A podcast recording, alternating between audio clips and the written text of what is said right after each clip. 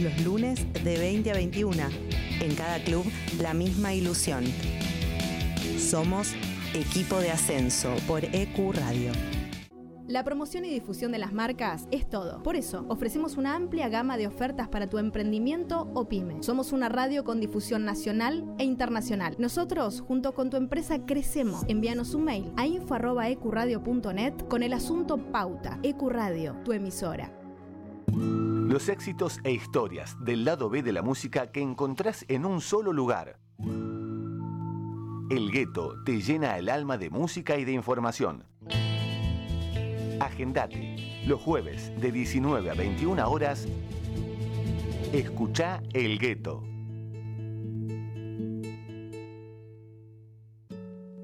La radio es un espacio donde uno logra conectarse con varios sentidos. La radio genera una sensación de libertad y fantasía. EQ Radio. Dale aire a tus ideas.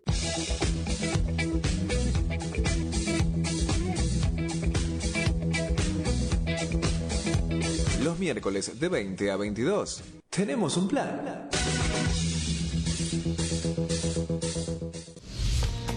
La música, el cine y el arte que nos transportan a otras dimensiones, paisajes y espacios. Con la conducción de Miki Martínez, El Niño Perpetuo, para el adulto en eterna espera, por EQ Radio. No te olvides, envíanos tu proyecto a info.ecuradio.net y forma parte de este mundo. Dale aire a tus ideas. EQ Radio.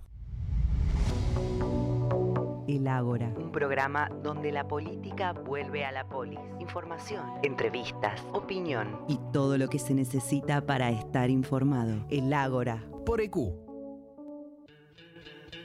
Nadie cree en lo que oye. Para terminar la semana bien informado, Cada viernes de 21 a 22 horas. con las noticias más importantes, la información deportiva, Buena música y la agenda del fin de semana. Nadie cree en lo que oye. Viernes de 21 a 22 horas por EQ Radio. te presentamos un mundo nuevo en la radio online. EQ no solo es una emisora, es parte de vos, es tu emisora. Dale aire a tus ideas. EQ Radio. Un espacio, un lugar rodeado de buenos profesionales y gente comprometida con la radio. Te invitamos a formar parte de la familia de EQ Radio. Envíanos tu proyecto a info.ecuradio.net. EQ Radio, dale aire a tus ideas. Los viernes de 17 a 19 horas a la hora del mate. Let Me In te espera con la mejor compañía de la mano de Ezequiel. Prendete a la radio. Ahora también tu podcast puede escucharse en nuestra programación. Consultanos enviando un mail a info.ecuradio.net y haz escuchar tu programa. EQ, dale aire a tus ideas. Todos los viernes, de 22 a 0, escuchás Sin Gravedad. Agendalo. Sin Gravedad. Todos los viernes, de 22 a 0 horas, por EQ Radio. Contacto 3972 5561. Aire arroba ecuradio.net. Facebook Ecuradio Face. Twitter Ecuradionet. EQ Radio, tu emisora. Fin. Espacio publicitario.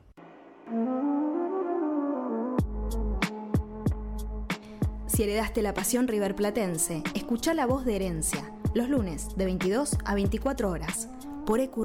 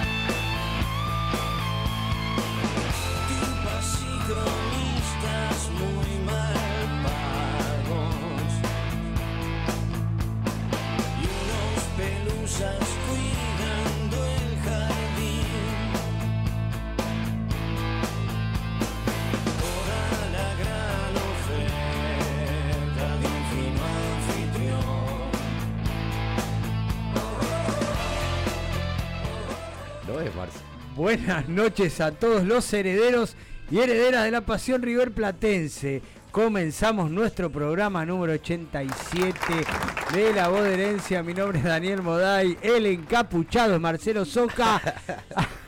A mi izquierda, Mario Ross. Comenzamos nuestro programa el día de la fecha.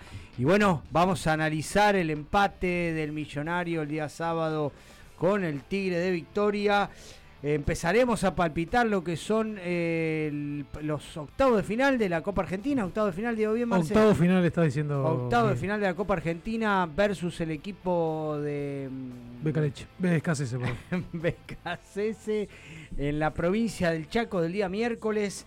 Eh, por otro lado, también seguimos palpitando, eh, seguimos palpitando la trivia que vamos a tener con las filiales del exterior en, época de mundial, así que bueno, vamos a retomar eh, la semana que viene con alguna, alguna filial, vamos a charlar un poquito, hacer otras preguntas para ir armando el draft definitivo de cara al mundialito que se viene a la voz de herencia.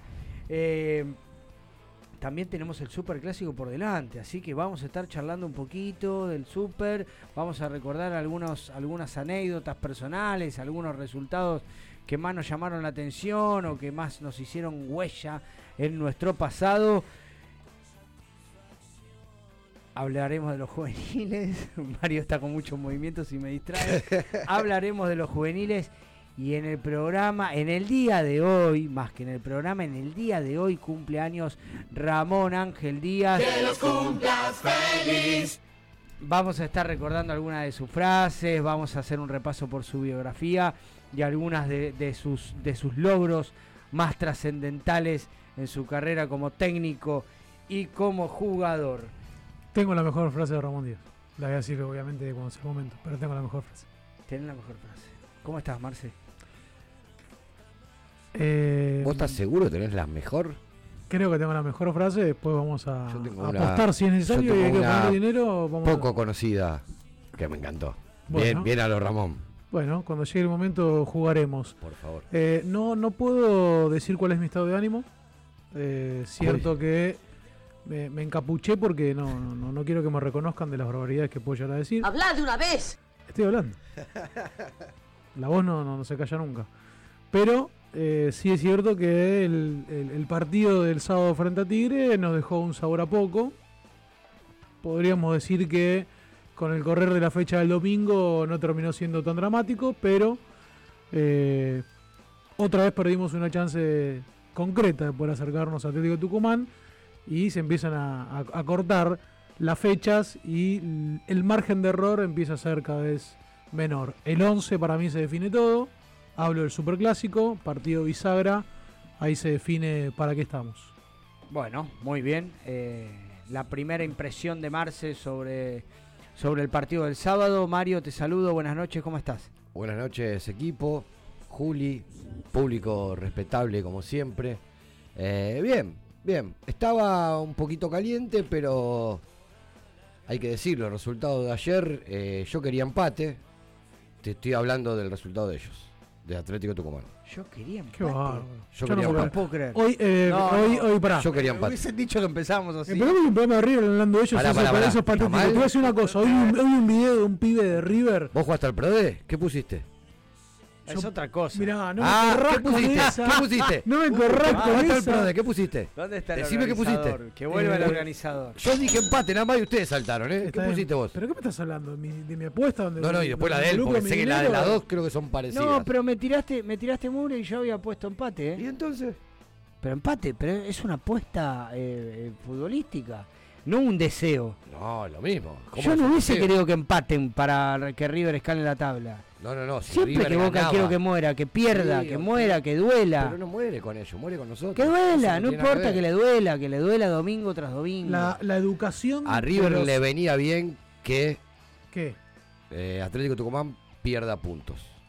No estoy hablando de que ellos ganen, como vi, vi un video. Sí, ese No, increíble, un papanata. Hay, que, hay que educar a la Un papanata, ¿no? Derecho de admisión para ese muchacho. Hay que educar a gente de River, de verdad. Quiero saber cómo lo viste a River. Y a River no lo vi bien. ¿Qué te voy a decir?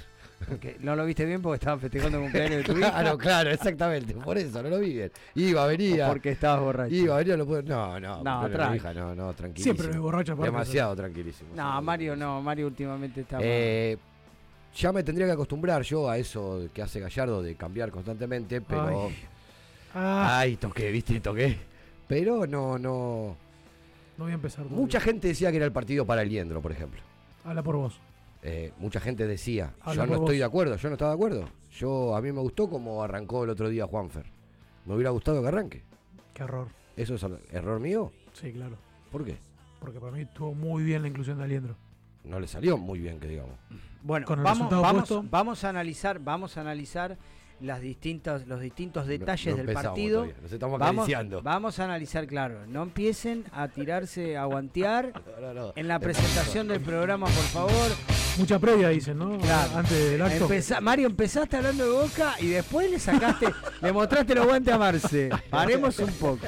No empecemos de esta manera. No, yo hablé de Atlético Tucumán. ¿eh? 22, 12 yo hablé de Atlético Tucumán, de ellos no, no. Bueno, pero le mostraste los dientes a Marce. Marce, al encapuchado de, al encapuchado de la se mesa. en modo Rocky. Se vino en modo Rocky. en modo Rocky. Bueno, hagamos una cosa porque veo que, que, no, no, no hay mucha tolerancia a la presentación del programa. Como les dijimos anteriormente, vamos a estar palpitando el Superclásico, vamos a hablar del próximo partido de River con Defensa y Justicia por la Copa Argentina. Vamos a estar celebrando junto a Ramón Díaz el cumpleaños, recordando sus frases, haciendo un repaso por su historia, por su biografía personal. Y como les dije anteriormente, tenemos mucha información para darles sobre River Gallardo y todas las versiones que andan dando vuelta. Acá tenemos la verdad ya la y se la vamos a contar en la, la gente está tirando frases de, de Ramón. Sí, lo estaba viendo por Instagram. Muy bien, los esperamos. Los escuchamos, los leemos y queremos saber cuánto lo quieren y cuánto saben de Ramón Ángel Díaz.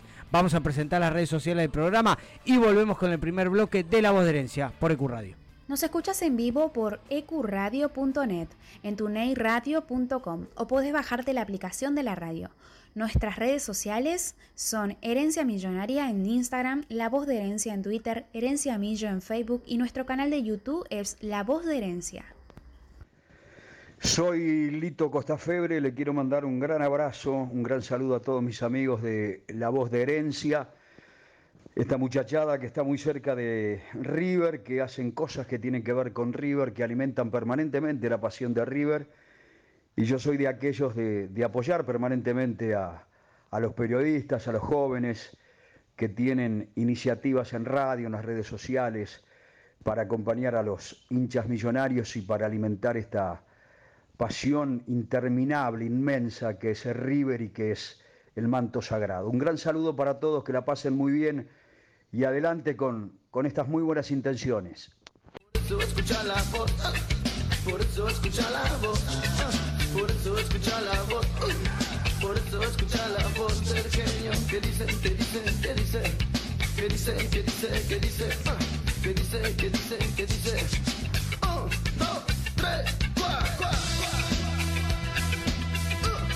Woo, woo, woo.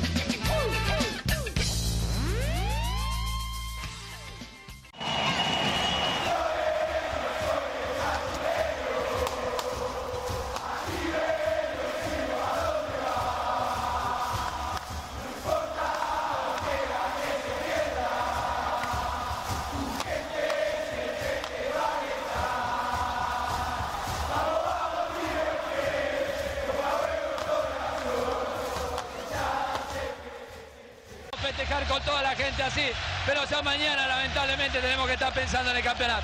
Le queremos ganar el campeonato a Boca, Titi. Me gustaría que River eh, empate y Boca gane. ¿Y en el último minuto? Eh, me gustaría, me gustaría porque eh, sería para la gente de Boca un, un, un sabor amargo.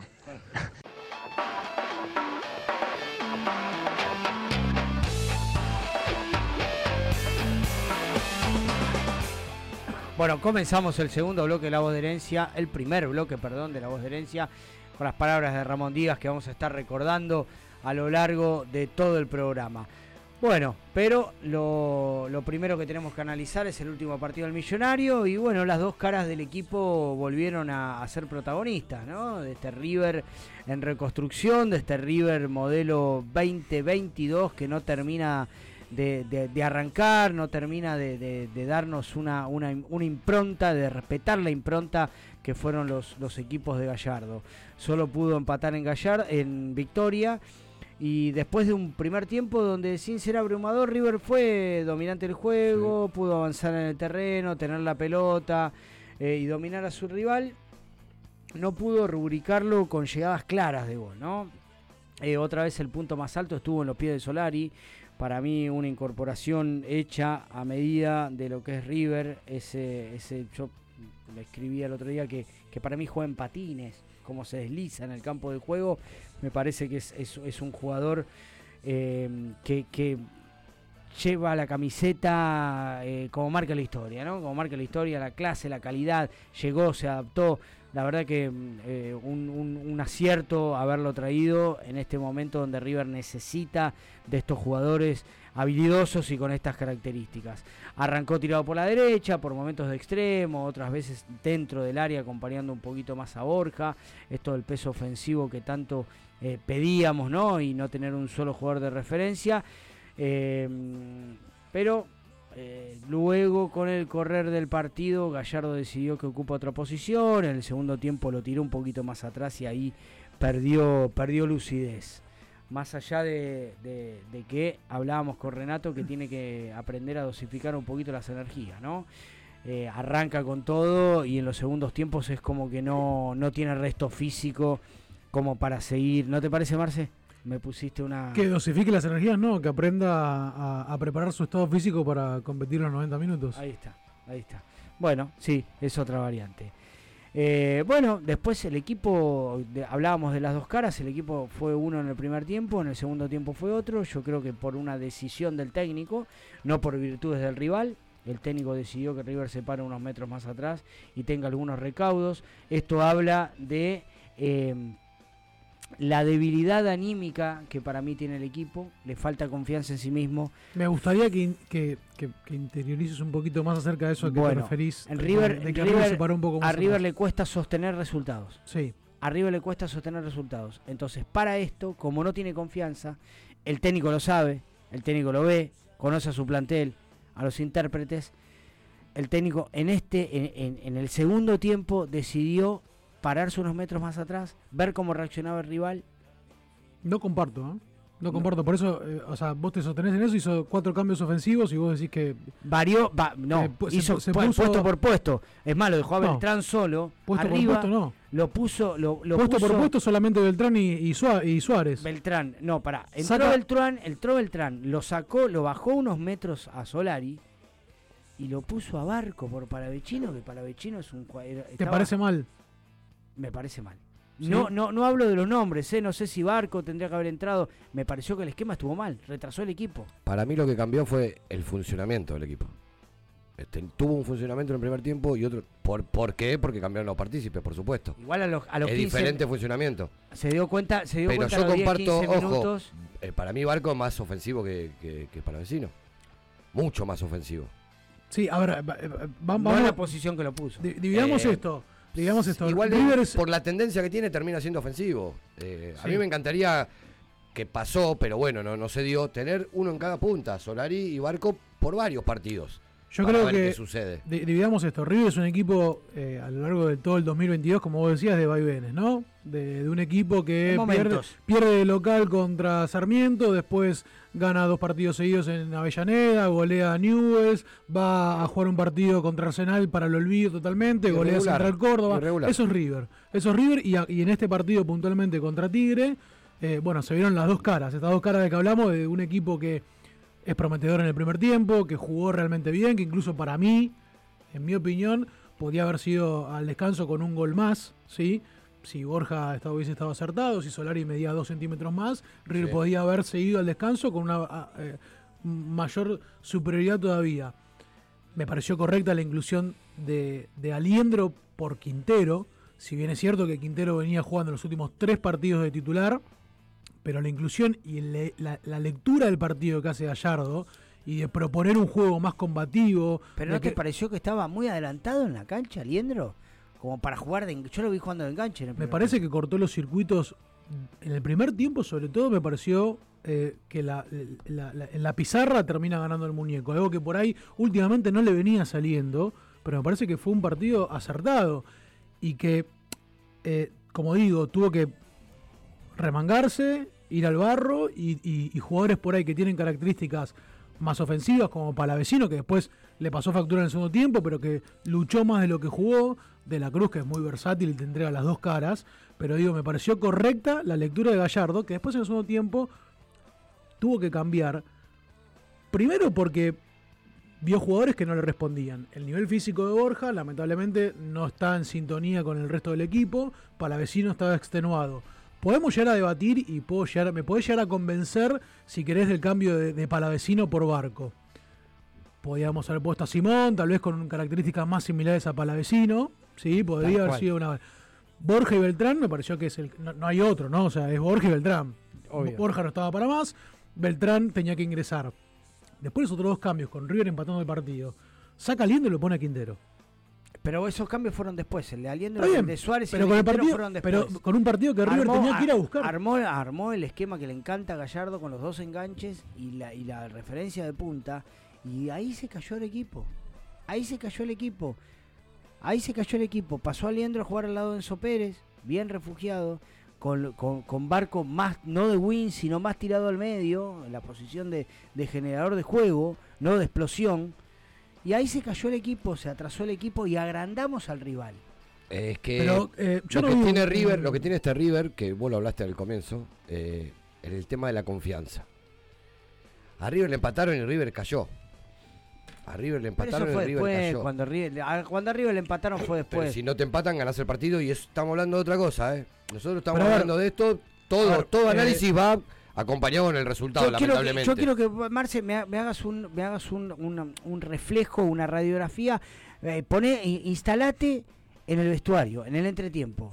Que después vamos a hablar de los vestuarios en el entretiempo. Lo que sí coincido. ¿Cuál fue el mensaje de que debe haber bajado el muñeco de cara al segundo tiempo? Lo que sí coincido es que River, eh, en los segundos en este segundo tiempo en particular, y por ahí podemos repasar otros también, eh, sale pierde la memoria. Se sientan, deben corregir dos o tres cosas y sale a jugar de una manera distinta, que es lo que venimos rebarcando. River es un equipo de, que en este equipo de construcción, porque también hay que hacer énfasis en esto, que nosotros no somos un equipo confiable todavía, que no es un equipo sólido. No es un equipo confiable, consolidado, sólido. No, eh, estamos en, camino a eso y para mí estamos bien en camino a eso. No hay que volverse loco tampoco, ni entrar en la desesperación en la cual me incluyo, que yo creo que si hacemos un programa, terminó el partido, soy un, doy, doy un diálogo totalmente distinto. ¿eh? queda, instalado el desafío. Un vivo en Instagram después del partido. Después, del, próximo partido vamos a hacer. Después del próximo. Imagínate después del otro.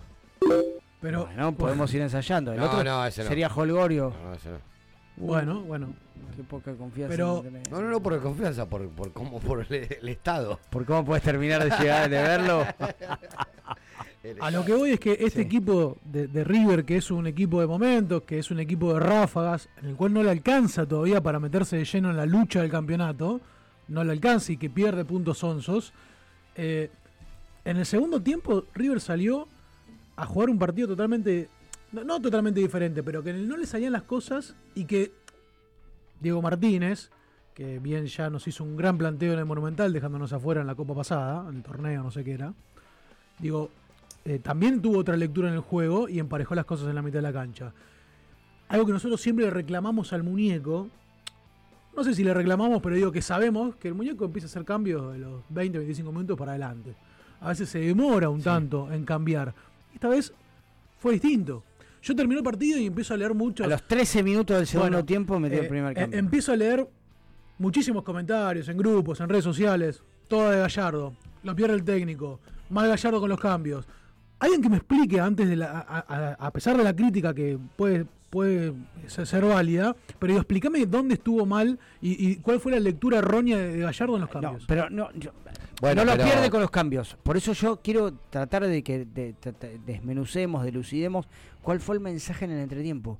No lo pierden los cambios. Para mí el mensaje era claro. ¿eh? Lo pierde antes de los cambios. Para mí el mensaje era claro. ¿Por qué, no, por no qué lo River, puedo confirmar, pero tampoco por tengo qué duda. River, en lugar de salir pará, a matar, a matar al rival, a, a terminar de liquidarlo con un segundo gol, aunque Renato dice que el 2 a 0 es el peor eh, Porque ya no, resultado. no se dieron cuenta que ya no hace eso el River. Este- Este River de Gallardo ya no hace eso. Bueno, volvamos a las bases. No, entonces. no, no es que no hace eso. Este River de Gallardo No le para sale mí, eso. uno de- O no una le de los- sale uno de eso. los déficits que tiene es que lo noquean rápido. No Sí, tiene pará, reacción. pará, igual hablemos de, pará, pará, equipos. hablemos No de tiene que, escuchá, hablemos de que empatamos nada más. Y que si no hubiera sido la mala leche de que le rebota la pelota en la mano, el, el resultado, como dice el Marce, partido no, River no, lo ganaba, ¿eh? no nos desesperemos, el resultado es una cosa y el funcionamiento es otra. Por eso estamos tratando de desmenuzar y analizar, como nos pide nuestro compañero Nachito, que le Que- mandamos que un abrazo Toda la razón fuerte. del mundo, hay que analizar. Nos La- mandamos un abrazo fuerte. Se que- usa mucho, como dijo recién Marce, de criticar eh, sin fundamentos, de criticar por, por criticar, a ver quién tiene la crítica más. Che, ese beso ¿Qué fue pasó muy jugoso. eso? Yo no fui, Sí, sí. Fue muy jugoso. No tanto que se, se va a sonrojar, No Nacho. se- tanto que se va a sonrojar. Bueno, tratemos de analizar un poco co- cómo se dio el empate, más allá del penal y de la jugada que el reglamento es claro, la pelota pega en la mano, punto, después vemos si está bien, si la quiere sacar, si la quiere poner, listo, ya está, fue penal, fue gol. Eh, más allá de Armani y su estadística nefasta en los penales. El funcionamiento de River en el segundo tiempo es lo que estamos tratando de analizar y yo lo que lo que lo que yo te entiendo lo que vos decís Marce, las críticas, lo perdió en los cambios y no le salieron los cambios en realidad. Porque uno no mete un cambio para perder o para tirar Claro. el equipo No, para atrás, a- menos Gallardo. Y al contrario, Pero- me parecieron cambios Pero ofensivos. fue notorio en esos 13 minutos previos a los cambios la actitud del equipo. Pero yo no la posición que- en el pero, campo de juego. El rival también juega. Claro, no nos olvidemos juega. que- No, Ellos tienen la en, este, necesidad. en este caso Tigre no hizo mérito, no lo metió atrás a River. Pero no considero Por que River se haya metido la- solo atrás a, a resguardarse de un resultado. porque atrás no, sabe no, hacerlo. atrás no. O, o que, o que se adelante, como vos decís, que lo retrasa Solari. El, Eh, el, el, el- el doble 5 paralelo, el doble 5 perpendicular, para mí no fue un enganche, fue un doble 5 perpendicular que se usa mucho. Gallardo no lo usa no lo usa tanto y en el segundo tiempo pasó a ser paralelo, lo puso al lado de Enzo Pérez. Eso ya es atrasar las líneas. Ya es atrasar las líneas. Después, vos hablas del físico de Borja. Para mí Borja estuvo en sintonía del equipo, puede dar más, sí, creo que puede dar más, en buen estado físico va a dar más, Sí, seguramente.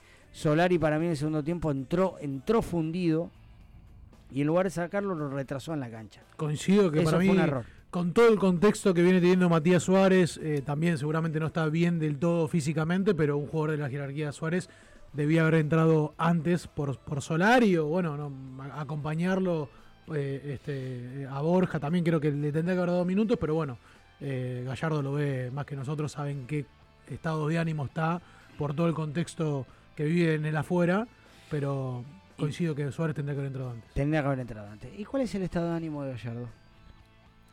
El Y- estado de ánimo de Gallardo. Para mí, eh, a ver, eh, viene siendo en los últimos partidos. Ya eh, lo dijo él, lo estoy como estoy, estoy como me Está ves. como está, sí, pero sí, a ver si, lo, si nos dejamos. Si tenemos que hacer un balance en cuanto a, los estados de ánimo de- del muñeco de los últimos años, este sin duda que es, es, un, es un año en el que lo encontramos más tenso, más nervioso, que por ahí eh, no, no- le sale lo que, lo- lo que él planea previamente, que los resultados no lo están acompañando, que no termina de encontrar el equipo, que siempre va acompañado por lesiones, por, por cuestiones Siempre eh, tuvo ese tipo de No, está bien, pero ahora, este último tiempo la realidad que desde el COVID para acá adelante viene siendo Pero, más marcado que antes. pero esos síntomas a mí me gustan, ¿eh? Que esté molesto, No, no que esté... Escúchame, si No, no, le salen las cosas, tiene que estar molesto. Tiene que estar molesto, nervioso, si no, le salen bien, las pero cosas. una cosa, una Prefiero cosa es eso estar- y no un técnico que si no le salen las cosas que esté apático, ¿entendés? No, que estamos de acuerdo. Yo quiero un, un- un- un gallardo activo, eso estamos de acuerdo. Ahora digo, prefiero, no, no lo quiero ver así, no quiero que me lo demuestre. Prefiero que esté enojado, que esté rabioso, pero que a la hora de demostrarle y, y transmitirle un mensaje al plantel, no lo haga con esa. Bueno, eh, te- te- seamos sinceros, no podemos evitar eh, eh, analizar desde nuestro, nuestro rol de periodistas, analizar ¿no? Lo- lo- los últimos episodios que, que se dieron a la luz en el entretiempo con Arsenal, donde Gallardo ingresó al vestuario de manera molesta y criticó la labor de Beltrán, entre otros jugadores, donde los referentes y líderes Enzo Pérez, Armani, eh, pusieron paños fríos eh, tenemos diversas informaciones, estábamos charlando en la previa de, cómo, de cómo se dio y cómo trascendió y si, si tuvo razón o no tuvo razón. Tratamos de analizar, quiero saber la opinión que tienen ustedes y cuál es la Me parece, a, mi punto de entender, es un, es un hecho más que habitual dentro de un vestuario de fútbol que pasó eh, durante todo el ciclo de Gallardo, seguramente. De hecho, les comentaba a ustedes en una entrevista que dio Ponce en esta en, este, en estas entrevistas que está dando, promocionando su, su, su despedida, contó que eh, en River a, lo largo del ciclo han pasado un montón de conflictos internos dentro del club, pero que nunca se dieron a la luz. Digo, este me, parece que no será uno más eh, y que se dio eh, y, que se trascendió por el tema de que el vestuario de Arsenal es un vestuario en el cual tiene una, claro, una construcción bastante liviana y se escuchan los gritos de adentro este, más que en cualquier otro. Entonces, digo, pero no me parece algo que, se preste para el escándalo, creo que Gallardo es autocrítico. Ni para la comparación con otros clubes. No, de ninguna manera. Ahí Fernando, nuestro amigo Fernando, pregunta si le vamos a querer al payaso que dijo esto el, este payaso que, dijo eso, No es que, le creemos o no, estamos contando lo que pasó. la, información, que Y no decimos nada ni, ni, de siglo terminado, ni, ni, ni es un no, ni cabaret. Es cierta, está chequeada, está corroborada por dentro del plantel de River. Y está bien, cuando las cosas no te va bien, tiene que haber autocrítica y crítica general. ¿Cómo no lo va a putear Como eh, Fer debe saber y como todos los hombres, cuando te sale mala cosa, vos también te puteas con tus amigos cuando perdés a la pelota. Bueno, eh, es algo normal. Pongámosle, pongámosle, nombre y apellido, el periodista La Daga, que no, no, ahora se me pierde bien para qué medios Radio trabaja. 10 porque trabaja para un par de medios. Bueno, pero este muchacho lo tiró para otra cosa. La información, no, no, lo, tiró para, lo, tiró, como para decir, no, acá también es uno de los pocos de los pocos periodistas que no es obsecuente con Gallardo. Eh, digamos concretamente el periodismo de investigación que estuvimos haciendo nosotros y que también la daga lo dio a conocer fuera de aire, que eso a mí no me parece que esté correcto, que la palabra, el, epíteto fue, eh, boludo, no te das cuenta que te tenés que dar vuelta en referencia a Beltrán y a, su recepción de la pelota de espaldas al arco. Eh, intercedieron Enzo Pérez y Armani, que son los referentes del plantel, y todo que en una calentura de vestuario. Como, dijo, como bien dijo Marce, eh, Poncio contó en una entrevista hace poco que de esos hubo miles, miles, miles. Lo que pasa que en River, del vestuario de River no sale nada, si no es por las paredes flojas de, la preconstrucción hecha por la familia Grondona. Es así. Eh, no, no, hay, no hay más historia que esa, no busquemos. Pero es algo normal que sucede, eh, o sea, no es que festejo que suceda esto, me encantaría que todo sea que hubiéramos ganado y listo, pero cuando las cosas no salen, está perfecto, los intérpretes estén nerviosos, molestos en querer cambiar eso. es una buena señal, es una muy buena señal. Pero por supuesto, ¿cómo no se va a calentar si no dos pases Por eso, es una muy buena señal. hoy hoy un, hoy un, una persona, un chileno, una... Eh, que vive en la Argentina, me, compartió una publicación que no se las pasé porque no, no eh, se los iba a comentar al aire, del Crack Deportivo, que es un medio eh, chileno de, fútbol, que eh, instalaba el malestar de Paulo Díaz porque no era titular y que se quería ir de River y que tenía, había, el representante había traído ofertas de, algunos clubes, Rayo Vallecano y otro club de España. Imagínense lo que genera River, lo que genera River. pero hablar eh, van a hablar y van a hablar y van a hablar. Porque de otra cosa no pueden hablar. River no encuentra el funcionamiento, sí lo encuentra, por momentos. Por momentos no. Es un equipo regular, es un equipo. Es que lo hablamos, lo hablamos afuera, cuando estábamos antes de entrar acá al estudio. Eh, si comparas, hay una diferencia abismal. River no es que está perdido. River tiene la base, sabe cómo hacer y sabe a dónde ir. No le están saliendo las cosas, de a poquito le van saliendo. Pero esto ya lo vivió River, River sabe cómo salir. De reconstrucción. Otra cosa es lo que pasa en el otro eh, punto puesto que lo pongo, ¿por qué? Porque este muchacho lo tiró porque como hay lío en otro lado, tiene que haber lío acá también. Quieren emparejar la eh, balanza. bueno, bueno, el periodismo. es así, somos distintos. los periodistas buscan, buscan también la polémica. Pero bueno, dentro de los puntos a rescatar, Marci, ya te dejo con, con tu análisis. Dentro de los puntos a rescatar, a mí me parece que los nombres y el esquema que utilizó Gallardo en los últimos partidos eh, demuestra un convencimiento. Él está convencido que es esto, ¿eh? Él está convencido que va ahí, encontró las puntas. Me parece, me parece perfecto, mejor que esté convencido. Encontró el enganche, encontró las puntas, encontró los dos extremos como son Palavecino y De la Cruz, que rotan permanentemente y son versátiles, como decís vos, que De la Cruz se puede, puede ser rueda, rueda de auxilio de Enzo Pérez, eh, puede jugar por un lado, puede jugar por el otro. Eh, no, no quiero, no quiero más. No, no creo que es momento para los inventos, esto de aliendro, de enganche, no, no, no que Gallardo se decida, creo que Pinola, lo esperó a Pinola, pero eh, lo esperó a Mamana, Dani eh, Gallardo, lo esperó a Herrera. Sabemos que Gallardo presta mucha atención al rival. ¿No? Y, vos me decís, ¿a vos no te gusta Liendro que entra a jugar de engancho un poquito más adelantado? No, no, Está bien, pero, en otra posición. Pero fue buena un cuatro en el medio. Pero en el primer tiempo River eh, prácticamente no tocaron en el arco de Armani. Bien, salió bien. Bueno, entonces estaba bien salió lo que bien. hizo. y teníamos el antecedente, como te digo, de un, de un planteo en el partido pasado que fue superado Marcelo Gallardo por, por, por Diego Martínez. En épocas flacas quiero un 11 de memoria. Es que el 11 de memoria está. No, porque ayer jugó Leandro de enganche. Bueno, está Cuando bien. venía jugando Quintero. Pero no, eh, el 11 de memoria, el 11 de memoria puede sufrir modificaciones de acuerdo al partido. No, pero nunca tuvo el ciclo de Gallardo 15 partidos con los mismos 11. ¿eh? Yo te entiendo. No, a ver, el esquema de memoria. El esquema de memoria. Pero lo ha cambiado también. Si, si Gallardo volvió a jugar con 4, 3, 1, 2, que siga jugando de esa manera. Si no le convence eh, Quintero en cancha chica, si no le convence Quintero en cancha chica, eh, ¿qué busca otra variante? La Copa 2018 salimos a jugar con cinco defensores. lo mejor de Leandro lo vimos al lado de Enzo Pérez de que vino. No busquemos, no busque, no, no. Me parece que no estamos en ese momento. Que iba a decir eso yo y digo, lo digo, no lo digo, es una locura. Yo rotaría, no es momento ya de rotar y cambiar, en eso estoy de acuerdo con vos. No no lo digas. No, no, no, ¿por qué no lo voy a decir? Lo voy a decir igual. No es momento de la primera fecha, no es momento. Para mí ya el equipo tiene que estar en la pretemporada. Sí, en un fútbol convencional. En un fútbol normal. No en el calendario de ahora. En un fútbol normal. Eh, ¿Por qué lo pone Aliendro, como decimos, de enganche, un falso enganche, y a De la Cruz combatiendo un poquitito con, con Enzo? Para mí es al revés. Para mí tendría que ser al revés. De la, Cruz, tiene estadísticas defensivas que son notables. Sí, pero y además es un jugador que pero De la Cruz ofensivamente hace bastante que no es ofensivo por, por el puesto en que lo pone. Hace todo De la Cruz. Pero hace todo, rinde mucho más, pisando el área rinde mucho más caliendo para mí. Por eso lo puso al lado de Sopera de auxilio. en River se nota. De visitante no lo pongo ahí. Pero en River se nota. En River juega de baja a buscar la pelota, aparece por sorpresa eh, se tira al medio, se tira a los costados, rota con Palavecino. Desde que River quedó fuera de la Copa Libertadores frente a Vélez se jugaron ocho fechas. ¿Saben quién es el equipo que más puntos sacó en esas ocho fechas?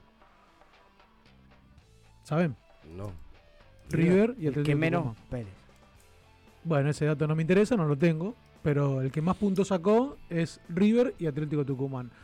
Otro dato que también tengo para contarles es el tema que quiero preguntar y que quiero hacer hincapié un poquito acá en esto, sobre todo para saber su opinión, y el tema de los penales de Armani. Quiero saber qué opinan de un arquero que no es atajador de penales. No, Lo, chateamos en la semana y sé tu opinión, vale, en la semana, después del partido y sé a dónde vas a ir, por eso no, no quiero condicionar tu comentario. Para mí, o sea, un arquero no, no sé si depende de si ataja o no ataja penales. Es algo que sucede irrisoriamente. Es algo más. Sí, sí. No, importa. No, no, no depende. No importa. ¿Vos decís que si un buen arquero depende de si ataja o no ataja penales? Imagínate el muchacho de la contra, se hizo atajando penales. a partir de, atajar penales tomó confianza y atajó bien. Más defensivo, bien. más defensivo no tenés, porque si atajás penales significa que te están todo el tiempo combatiendo. te da lo mismo, te da lo mismo, te da lo mismo. te va a dar lo mismo? Marce, no pregunté. Te voy a decir una cosa. El arquero ataja penales Armani tiene la Copa del Mundo. Armani 18 penales le patearon. Armani no River ataja un penal. No sabe, es verdad lo que decís vos. Yo sentí lo mismo que sentiste vos se tira como si con desgano. Claro. Como Armani, no, pará, no, Pero te salva partidos, Armani. te salva partidos. un segundo, Mario. Te gana partidos. Escuchamos un segundo, escuchamos un segundo. Te escucho. Armani es el mejor, según yo, ¿eh? según yo, Armani es el mejor arquero de la historia de River. Por sobre Carrizo, por sobre Pumpido, por sobre Filiol, por sobre Barovero. ¿sí? Para mí, Armani es el mejor arquero de la historia bueno, de a ver qué dice la gente. Un día me encantaría que eso me lo fundamente. Marce, te lo estoy fundamentando ahora, te, estoy diciendo por qué, después si quieres hablamos por qué. atento, quiero, quiero que la bomba que tiró Marce en la mesa, dicho esto, ver dice la gente. bueno, vas a ver que muchos van a coincidir, que no estoy diciendo una burrada y una locura. No, ¿eh? burrada no es. Ah, estamos de acuerdo. Es una cuestión de gusto. ¿Qué? ¿Nombramos cuatro arqueros no lo vas a poner Armani? Después Sí, sobre sí, gusto, claro que sí. cada uno elige lo suyo. El mejor, que gana cuanto- partidos. el mejor es mucho. Sí, claro, gana, gana muchísimos partidos y en cuanto a títulos y demás, lo, lo pongo en el mejor arquero de la historia de River. Yo, vos si querés elegí a otro. No es una burrada lo que estoy diciendo. Pues no Algunos te- eligen a Alberto Alonso, otros eligen a Francesco. Y bueno, Perfecto. yo elijo a Armani. Bien. Dicho esto, dicho esto, Perdón el comentario. Quiero saber lo que dice la gente. Sáquele la droga a Soca, dice Fernando. No, no. dicho esto, ¿La gorra o la, la gorra? dicho esto, Dicho esto. Armani le patearon 18 penales desde que está en River, atajó solamente dos. Sí. No puedo entender cómo un arquero de tan buen nivel como es él no se perfecciona en el tema de los penales. Y, y como yo les compartí el otro día, de los últimos seis penales que le patearon a River, todo se tira a la derecha. Antes del partido, o en el mismo partido, cuando va a patear Retegui el penal, muestran una estadística de los penales que había pateado Retegui. Retegui venía el último penal de River, había pateado tres penales en el campeonato. Había hecho dos y uno se lo atajaron. El último que lo pateó lo habían atajado. Había tirado a la derecha. Tenés la estadística de que Armani se tira los últimos penales todos a la derecha. Yo en mí pensé, digo, bueno, lo que es obvio que lo va a tirar a la izquierda. Claro, Era un análisis por ahí un poquito Digo, obvio, ¿no? Era un poquito yo- fácil de, de- de- Digo, no, no, no, no es que tenga la verdad, ni mucho menos, pero lo que sí noto, lo que sí noto, es que no le da importancia a los penales. No hay preparación previa Armani, en ese punto. Fíjense, y ojalá tuviéramos un, un- un- tuviéramos una televisión para ir poniendo la imagen en vivo de los últimos penales de Armani, cómo se tira y cómo se vence anticipadamente antes que el jugador patee, Tal eligiendo el palo derecho, Tal cual. y que después directamente ni siquiera termina de tirarse porque ya se, ya se venció. Digo, ¿no tiene un estudio previo de lo quiénes son los jugadores que van a patear? Me llamó algo la atención en una declaración de Solari, que no tiene nada que ver, pero va con el tema del arquero. Solari cuando termina el partido le dice, no, a mí el entrenador de arqueros me dijo, fíjate que Rofo, cuando te queda mano a mano, te sale a atacar. O sea, el arquero sale. Entonces, cuando él, cuando él quedó mano a mano, dijo, lo primero que me hice fue picársela por arriba. Mirá, Perfecto, gran dato, medio gol del, del entrenador de arqueros. mirá, mirá que. Digo, que- ahora, eh, no, le, no, le, no le hacen a Armani, no le dicen a Armani, escuchame. Tato Montes era el entrenador De- de- de- te patearon 18 penales, no atajaste ninguno. ¿No lo pueden poner media hora, dos veces por semana a patearle penales? un poquito o lo más. hacen y, y capaz que en el entrenamiento lo hace muy bien y después en el partido O- falla. o porque es- es, ayudémoslo otro escenario. afuera, es, otro la- escenario. es Desde la estadística, ayudémoslo un poquito Pero más. digo, Armani, los últimos 8 penales te tiraste a la derecha. Presten atención al próximo, porque si no lo corrige va a ser lo mismo. Bien, bien. Entonces bien, digo, me, bien. me gustaría que Armani tuviera el profesionalismo que tiene, que lo traslade también a practicar penales. Sí, duro. Y aparte, no, no es que estoy diciendo, ¿por qué no aprende a jugar de delantero, no? Y hace No, no, 10 goles por es un campeonato. déficit, no, es un déficit que tiene que tendría que perfeccionarse. Es- sí, es sí, parte- sí, parte sí, de la se labor. entendió, Marce. Es parte de la labor. Duro con. Armani, el amigo Javi Pafunto dice que no merece ir al mundial. Y la, bol la boludez que escucho, chavo, esta mañana puso, se enojó el loco Javi. Ah, un abrazo fuerte para Javier que se quede ahí conectado con Fer está nosotros. diciendo que los corners y los tiros libres somos somos un asco, dice, no sé si para tanto. Pero es verdad, eso es un déficit que tiene River. Lo que es pelota parada defensivamente es un déficit. Muchos goles se hicieron por ahí, muchos goles por arriba. Todos sabemos que Armani es buenísimo, es el mejor, abajo los tres palos. Cuando sale, Sí, cuando sí. sale también, eh, sale incómodo. Pero bueno, esas son cosas que tendrá que él corregir. Pero me gustó lo que decís vos, cómo no, no presta. Es raro de Gallardo también, que es muy puntilloso, que no, Sí, que no lo deje digo, pateando penales. Salvo, salvo que, penales una hora seguida. amigo. salvo que por ahí practica los penales, en el entrenamiento es un fenómeno, y cuando va a patear eh, en, en- en el escenario de verdad, se nula y hace cualquier cosa. No lo creo, no sé, le trato de buscar una respuesta para defenderlo, pero la realidad que me llama la atención, hasta un poco me da bronca decir, che, Armani, perfecciona algo, ponerle un poco más de empeño, un poco más de gana, por lo menos terminar de tirarte para el palo que elegís, qué sé yo, no lo Sí, sé. sí, sí. Digo, No lo tomé, ¿por qué no lo tomé tan importante? Por el hecho de que, bueno, lamentablemente ahora River sí, te hace un gol y le cuesta. Pero antes te hacían un penal, bien, gol y River hacía tres goles. No, ¿qué? pero a ver, cuando, cuando corre el penal, el penal eh, eh, de la mano de, de- ¿Fue penal? de Mamana, fue penal. Gracias. Cuando le cobran el penal. Para mí también. Hay que decirlo, hay que decirlo. Ya todos fue sabemos penal. que no lo ataja, hermano, el penal. Eh, no, hasta que todos sabemos, pero bueno. Rogamos, tenemos- que, rogamos que, el, que el pateador la tira afuera. Tenemos ¿entendés? una desconfianza, tenemos una desconfianza, un preconcepto importante. Pero está bien el análisis que haces, fuiste muy claro, Marce. Entendemos a, a- a dónde vas, eh, la cuestión cuál es. Así que, eh, bueno, esperemos que, que tome nota Tato y su cuerpo técnico. Cortamos un poquito el Le programa. hemos gritado a muchachos. Tato de la tribuna. ¿Vos te acordás o no? Sí, sí, sí. Vamos a cortar un poquito el programa. En la próxima, en el próximo bloque tenemos un montón de noticias para contarles sobre el millonario. Medal, distribuidora de artículos de limpieza. Abastecemos todo tipo de comercios y supermercados chinos, de zona norte, zona sur y La Plata. Contactate por WhatsApp al 1163840087. Creo que fue un espectáculo River. La gente, el público, el entorno, el estadio. Qué diferentes somos a los bosteros, ¿eh? Terribles. ¿Jugó mejor River que Boca? ¿Te parece que no? ¿Eh? Mereció ganar River. Nunca había un equipo con tantos temores. ¿No jugó distinto Boca hoy? Tenía la camiseta de River enfrente. Roquería y Grove Shop El Templo de Momo. Remeras, buzos, gorras y todo lo que necesitas de rock nacional e internacional. Picadores, sedas, pipas, los mejores y más originales artículos para el fumador. Grove Shop, luces, sustratos, macetas y productos para hacer de tu autocultivo un hobby espectacular. Y nada más ni nada menos que todos los instrumentos musicales y accesorios que los músicos necesitan. Guitarras, ukeleles, pianos, cuerdas sueltas y acordados. Búscanos en nuestras redes Boedo 969, local 79, teléfono 4932-3814. 20 años de rock. No, nadie lo esperaba. Hace algún escándalo. Pero mira, creo que es justo porque si un equipo adversario tiene aspiraciones para salir a campeón, tiene que salir a ganar. Si no, no se puede jugar al fútbol. Soneto a Marcelo Daniel Gallardo. Gallardo es el que impone gallardía, intrepidez, generosidad, esplendor. Gallardo es quien sustenta valentía, brío en el exilio, gloria eterna, clamor. Con el ideal de ser a sí mismo fiel, con el estilo que al hincha irradia pasión, con el manto sagrado impregnado en la piel, con el temple que forja su consagración. Técnica, sangre y sudor. Ese instinto riverplatense que siente Gallardo por este fútbol que lo hace distinto. Y que la gente crea porque tiene la energía de un corazón gallardo con que creer en todo lo que viene. Carlos Federico Cuarlet.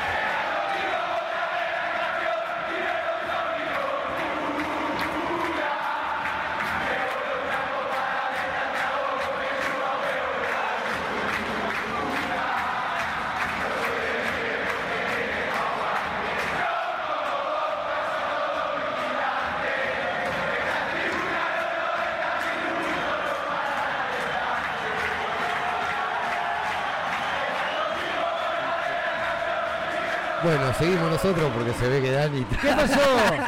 No, no teníamos una frase Ramón Díaz después. No, no, no, no seguimos. Ya pasó. La fase, bueno, no, estaba leyendo los resultados del ascenso, estaba distraído, pero estaba esperando a Ramón que eh, abra el bloque. El, eh, ahí está. Que lo abra, que lo abra, claro. Dale, dale, dale, Dale, dale. ponelo. Está perfecto, Juli. Bueno. Bueno. comenzamos el segundo bloque de La Voz de Herencia y vamos a empezar quiero contando el furor Eso. de Felicitar a los chaqueños. Increíble, está bien. Eh, no tengo estadística, no sé hace cuánto River no juega en el Chaco, pero 2015. vi un video que es- y no sé si lo vieron. Impresionante. Siete cuadras de cola. Siete cuadras de, de carpas que están de hace una semana Sí. para sacar una entrada. Se parecen a la muchacha que están en el Monumental. Sí, sí, sí. No, esos son peores todavía. Esos son peores. Ahí está. Pero impresionante, la verdad. Agotado todo online y siguen las colas para sacar las entradas físicas.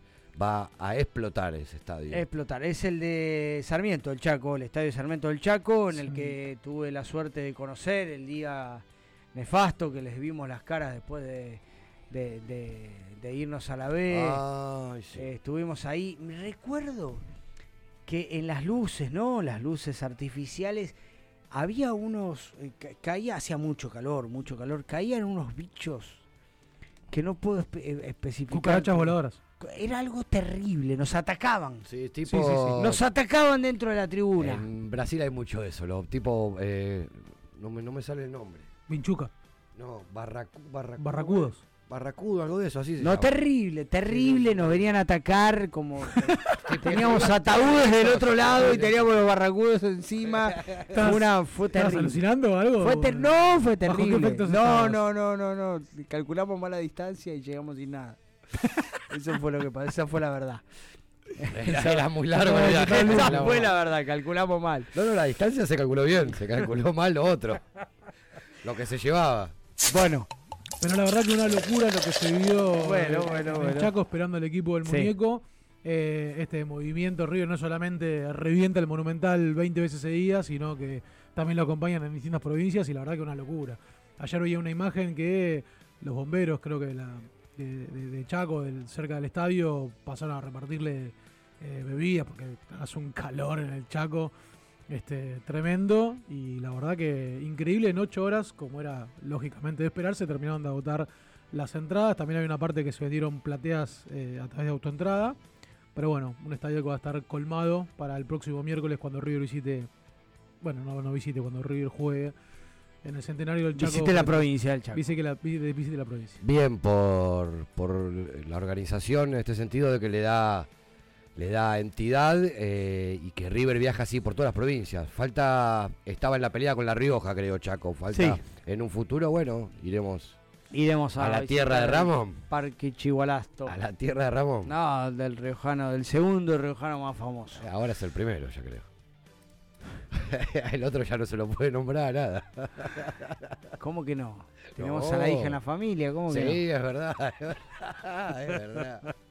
No para ese suéter rojo, no, No, para. para ese suéter rojo, no. Vamos, carajo, a pura pastilla azul. Bueno, Marce, arranque, arranque nomás. Me encanta, me encanta. Una noticia que ustedes no sé si van a recordar, pero que yo la dije acá el año pasado. El año pasado. Sí, no me, no me recuerdan porque no me escuchan, por lo general, o Sí, siempre por lo general. me dicen que digo barbaridades, ¿no? Que digo tonterías, O pero está yo- con el celular, distraído. Mirá, eh, y, y me lo dijo, me lo dijo... Una gitana, no. No, no, me lo dijo mi amiga Sofi, que Pato seguramente me está escuchando, pero me, lo- me mandó un mensaje a mi amiga Sofi me diciendo, mirá, Choca, te mando esto, no sé qué. Bueno, y era la noticia de Zulemita con, con Rod. Bueno, le ¿Desde mando un saludo a Sofi, no ah, a desde Pato. el año pasado? Te estoy diciendo que sí. Sí, hubo ¿Ves que lo acabé de decir y no me escucha?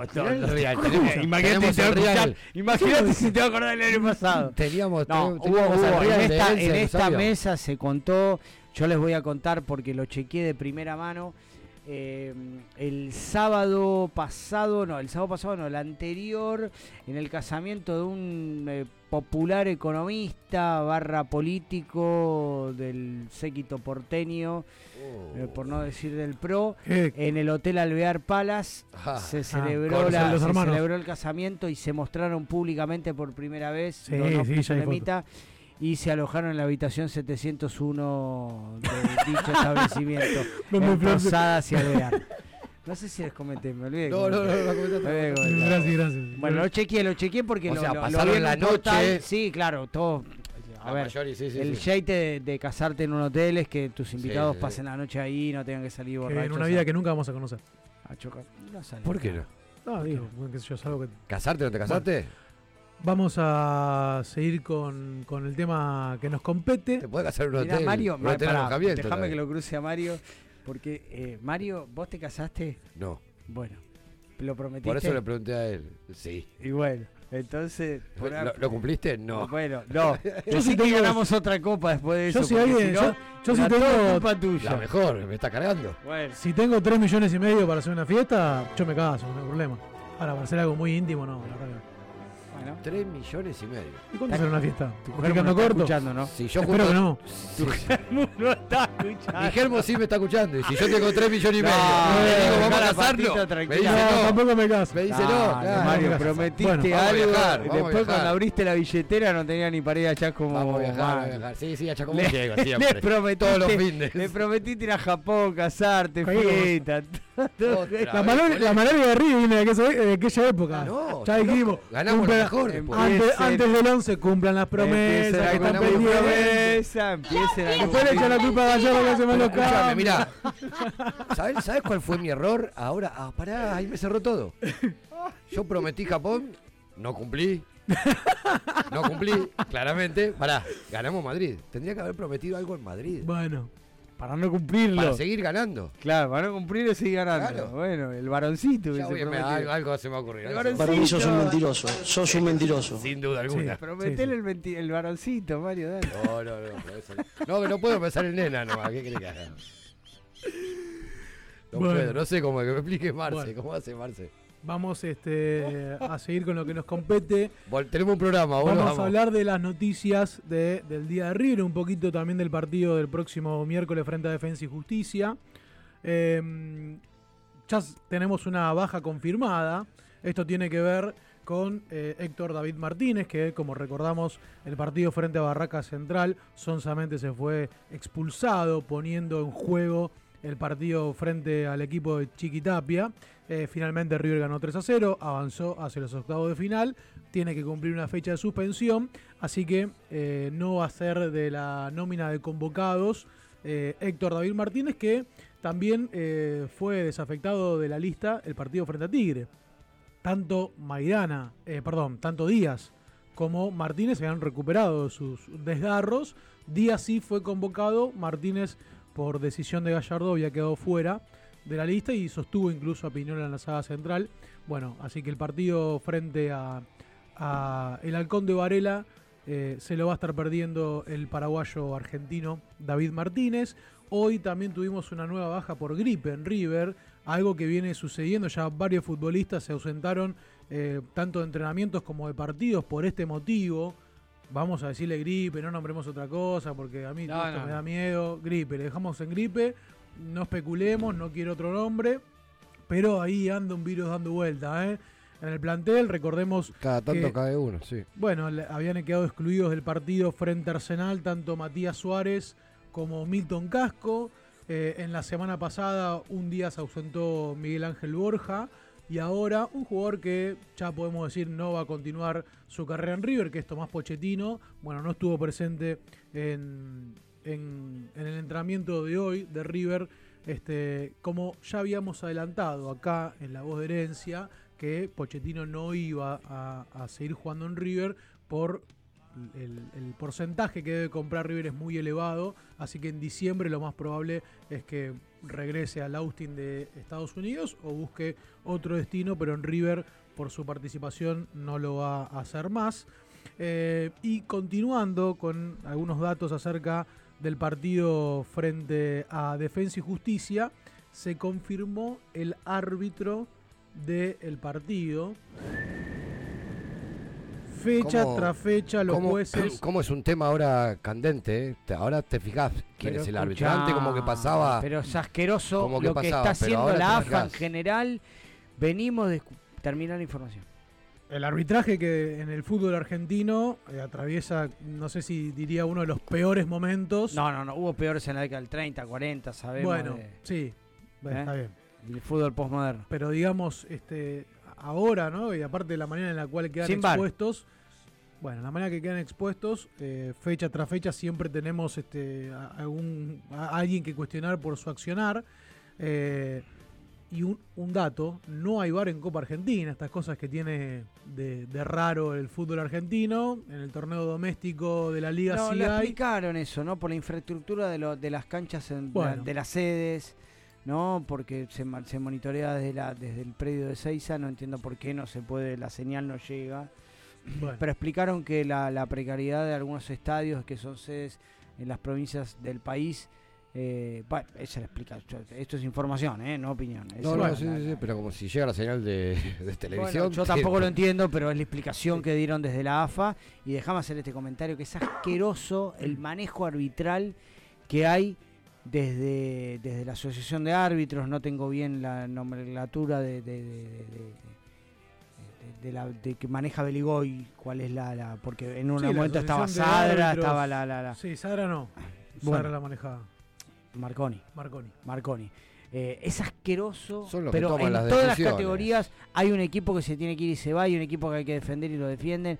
Ayer veníamos de, de nuestros compañeros de, de Atlanta que, que ganaron su partido en Tandil contra Santa Marina y, y- y hacían hincapié en lo, en lo desastroso que fue el árbitro que a los tres minutos expulsó al técnico local que con pequeñas jugadas acorraló al equipo local en su arco. Atlanta terminó ganando 2 a 1 y en la última jugada del partido se ve clarito por la tele.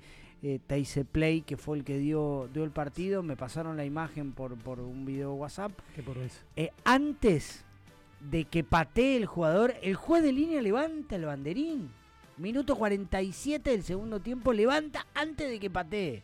Si eso no es premeditado. Bueno. ¿Vos viste el video que se ve claramente, como dice, los paramos, los paramos? No, pero eso ya.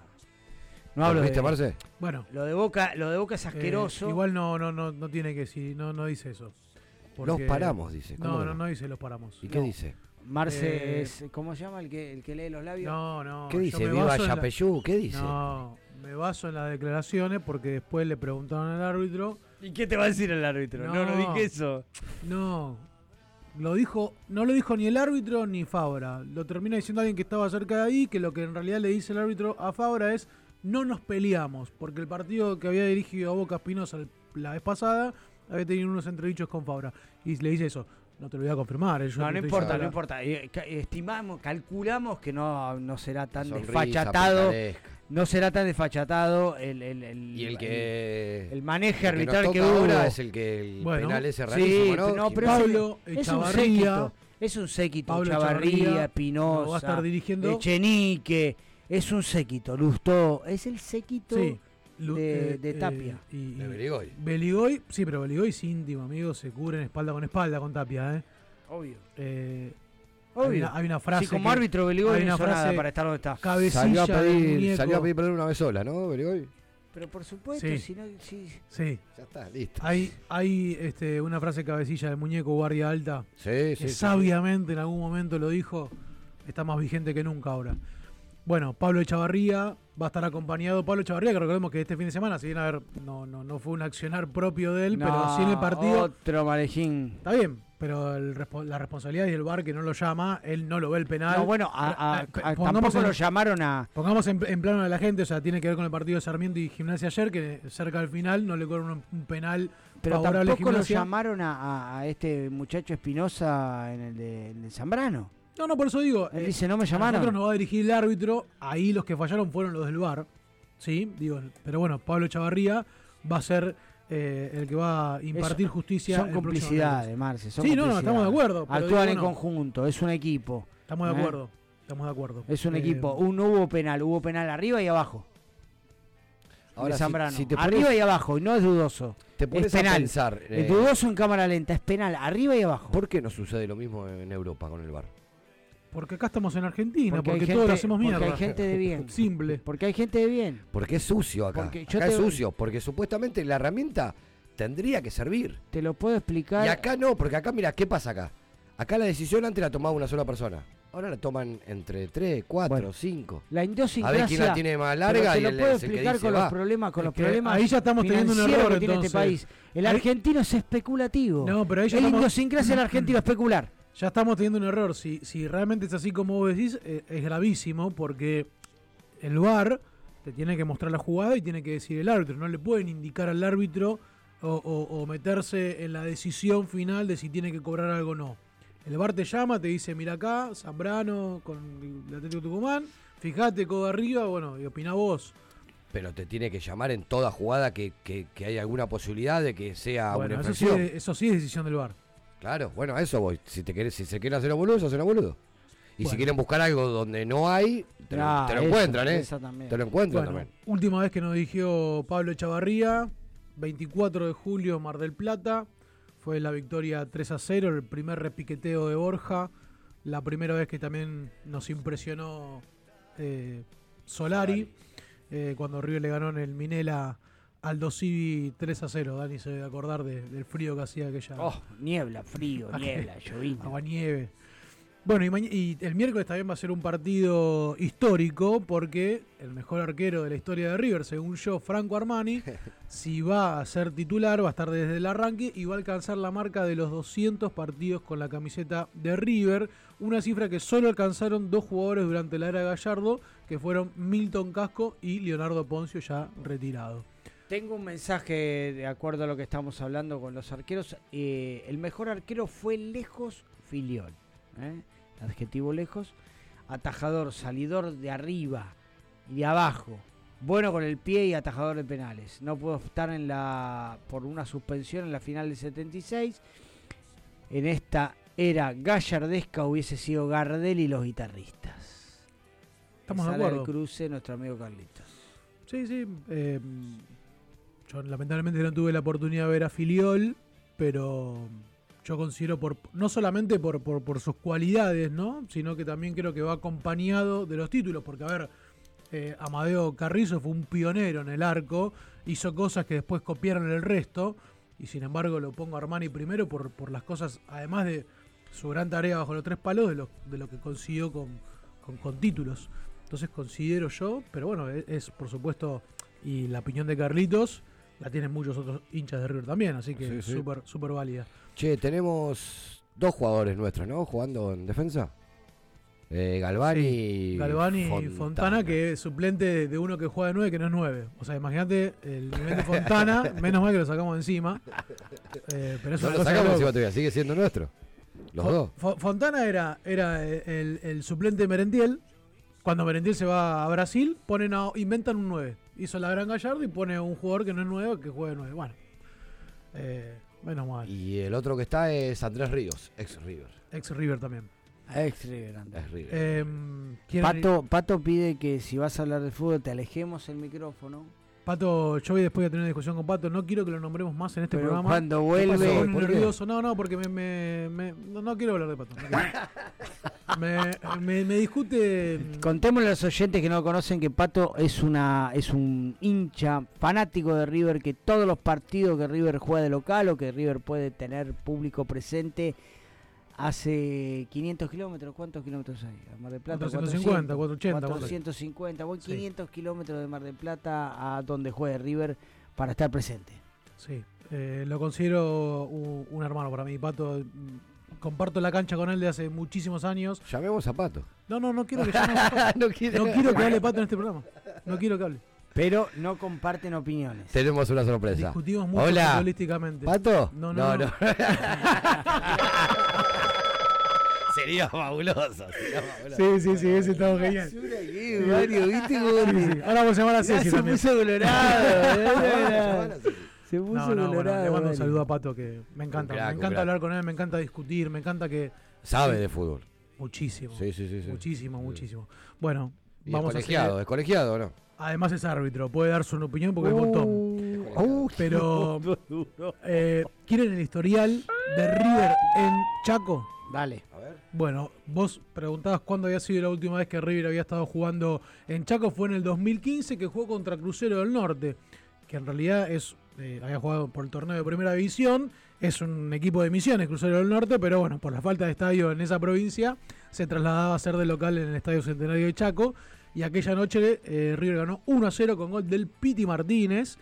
Eh, también jugó contra Chaco Forever en el Nacional de 67, triunfo por 3 a 1. En el Nacional del 77 jugó contra Sarmiento de Resistencia, un equipo que totalmente lo tengo desconocido. No, Sarmiento, en la cancha es de Sarmiento. Contra Sarmiento de Resistencia. Bueno, pero Sarmi- en la cancha a la que en vamos. el Centenario de Chaco. Es la de Sarmiento de Resistencia. Sí. Un equipo que no conozco. Ah, eh, naran- eh, no, eh, amarillo, Amarillo y y rojo. rojo. Es del federal. Amarillo y rojo. Bueno, en esa oportunidad igualó 1 a 1 y hubieron tres encuentros más. eh, uno con Chaco Forever eh, en la liguilla pre-Libertadores del 89. Mira Chaco Forever, eh, qué, qué buen presente tenían en aquel entonces. Eh, fue goleada de River 5 a 1 por el campeonato 89-90. Nuevamente con Chaco Forever, ganó River 1 a Batistuta. 0. Y otro encuentro más en la clausura del 91, donde nuevamente River eh, ganó 3 a 1. Tenemos 5 victorias y un empate en la ciudad de Chaco, así que esperemos seguir por esta senda de victorias frente al equipo de BKCS. Se habla de platita fresca, ¿no?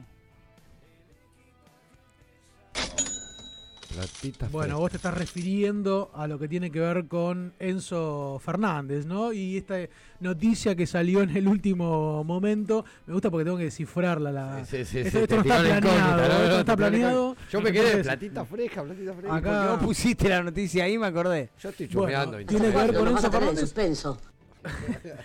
Tiene que ver con Enzo Fernández que apenas lleva siete partidos jugados con la camiseta del Benfica y ya desde Inglaterra lo están siguiendo desde cerca. Tiene que ver con el equipo de eh, club del Liverpool que pareciera que está tras los pasos del mediocampista ex River. Recordemos que una vez que llegó al Benfica, el club portugués lo blindó con una cláusula de 120 millones de euros y River conserva el 25% de su ficha.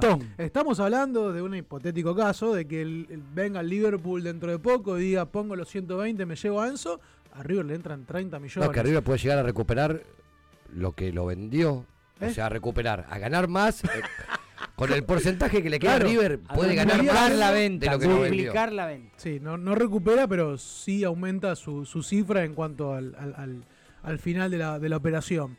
Pero bueno, como digo, serían 30 millones más. los números de la transferencia de Enzo Fernández fueron por 10 millones, por el 75% del pase al momento, y fueron abonados este, una vez que firmó el contrato y después dos cuotas más de 2 millones y medio a pagar una el 31 de agosto del 2023 y otra el 28 de febrero del 2024. Bueno, y entendemos eso ya está jugando en otro club. Ya está, va a estar jugando en otro club. Esperemos que ese 25% nos lo den taca taca. Sabemos que el mercado europeo se maneja de otra manera, no, no hay tantas alicuotas como lo hacemos acá. Y también puede ser que, lo más probable, cuando Enzo Fernández llegue a cumplir eh, los 10 partidos con la camiseta del Benfica, le quedan 3 encuentros nada más, River va a, estar de bolsa, va, va a cobrar 2 millones y medio de, euros por ese, esa suma de partidos. ¿Se acuerdan el escándalo que hizo el mundo River por esta repesca de Enzo Fernández y que lo habíamos dado a préstamo y que lo teníamos que pagar y hacer un resarcimiento económico? ¿Se acuerdan del revuelo que bueno, hubo? Con Martínez pasó algo similar. Para mí peor con lo de Martínez, porque River lo termina vendiendo claro, por 900 mil. Martínez se va a Defensa y Justicia, tiene una buena temporada. A River no le interesaba porque teníamos otros eh, eh, defensores. Eh, y Defensa y Justicia lo compra por 900 mil dólares y River después fue y lo, compró de nuevo. O sea, un jugador que era de River, eso fue genial. terminó siendo buena la operación. Terminó siendo buena, esperemos que David Martínez levante su nivel y se pueda vender en una. ¿Sabes que pensando bien? Puede, llegar a ser, no creo, eh, por ahí sí, una buena jugada de, dirigencial de River. Esto de que el Citigroup le deba plata a pagar en, vos dijiste recién las cuotas, en el 2023. Pero esto no, corresponde al Citigroup. Sí, el Manchester, ¿no es el Citigroup? El Liverpool. Liverpool. ah, el Liverpool. ¿Cómo Liverpool? ¿Qué Liverpool? Liverpool? No me escucha, a mí Mario no me escucha. No, no, no, no, lo que nos debe a nosotros de Enzo Fernández te estoy Enzo Fernández está en el Benfica. Sí, nos debe plata a nosotros. Sí, pero no, el Benfica no, está relacionado con el Citigroup. No, otra razón ahí. Bueno, le mando un abrazo. No importa, nos sirve, amigo. Para sí, mí sí, la movida la hace a propósito. Siempre que te dan plata te sirve, te sirve que te dan plata, te sirve. Vos decís que puede llegar a, ofrecer un jugador o, o River pedir.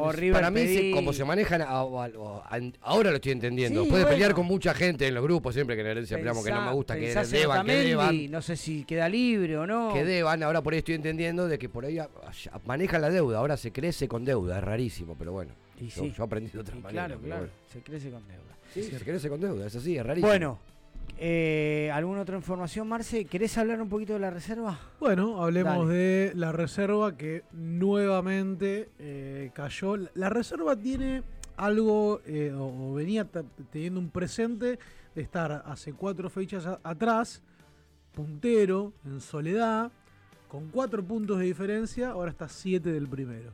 ¿Qué lo parió? Los últimos cuatro partidos sin victorias y lo mismo como había sido el partido frente a Central Córdoba, lo pierde sobre el final con 2 eh, a 0. El, primer gol lo hicieron a los 45.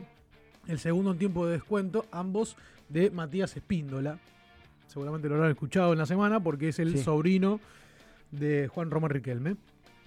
Y el segundo fue un golazo. No sé si golazo, de mitad de cancha, atrás de mitad de cancha. Lo intentó hacer Retegui, claro. Lo intentó hacer Retegui después este, y, y, otro jugador también de Tigre contra Armani a este chiquilín Espíndola, le terminó saliendo cuando River estaba lanzado en el ataque.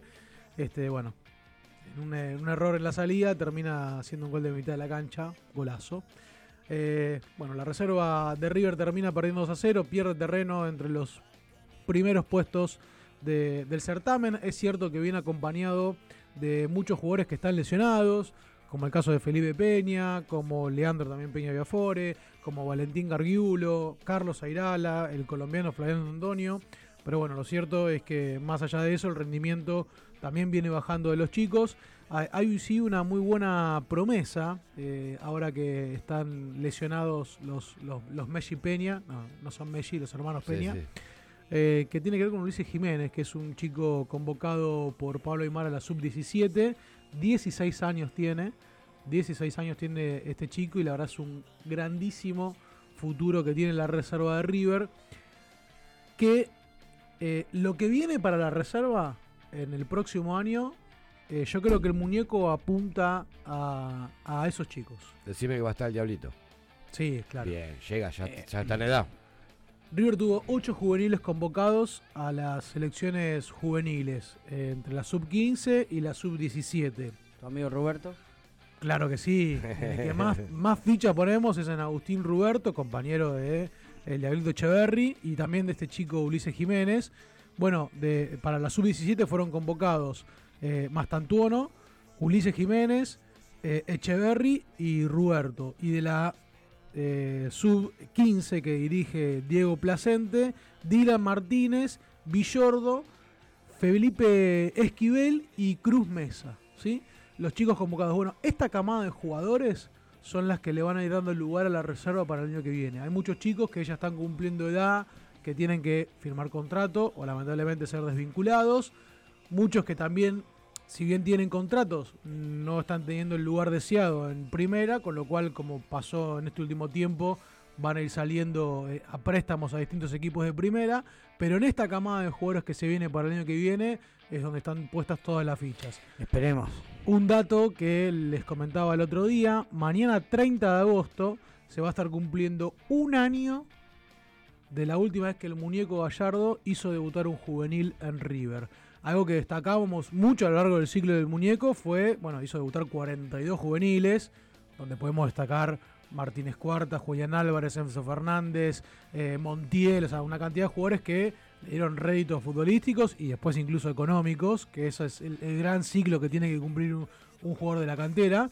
Pero bueno, hace un año que no debuta ningún jugador, que justamente fue uno que está ahora en la reserva, ¿saben quién fue? Contra Sarmiento de Junín. Uy, juraba que fue Simón el último. No. No, Simón. No fue Uno que está en la reserva en este momento. No, me mataste a mí. Lateral izquierdo, Felipe Salomoni. Salomoni. Salomoni fue el, último que debutó en, la reserva. ¿Sabes a qué se debe, no? Calculo yo.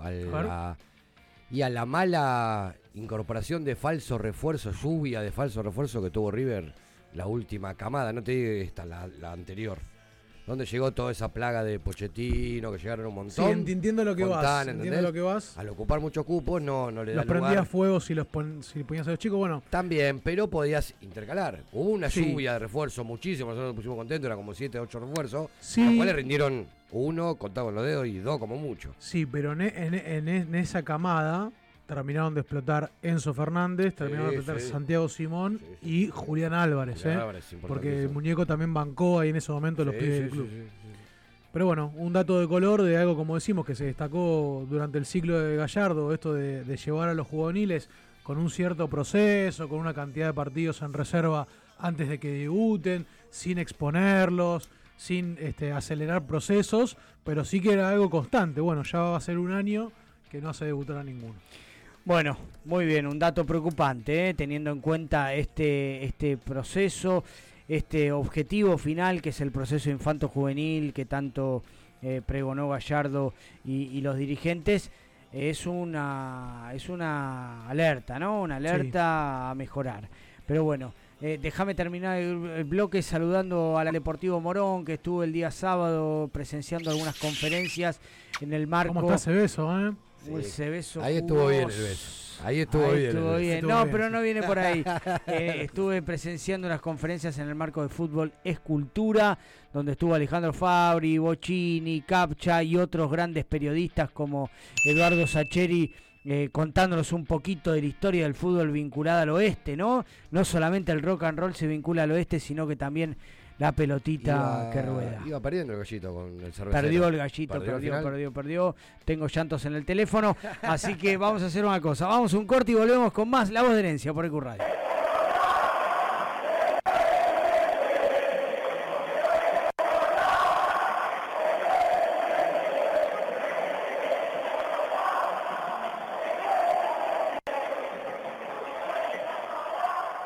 Es el himno de River como te duele la cola.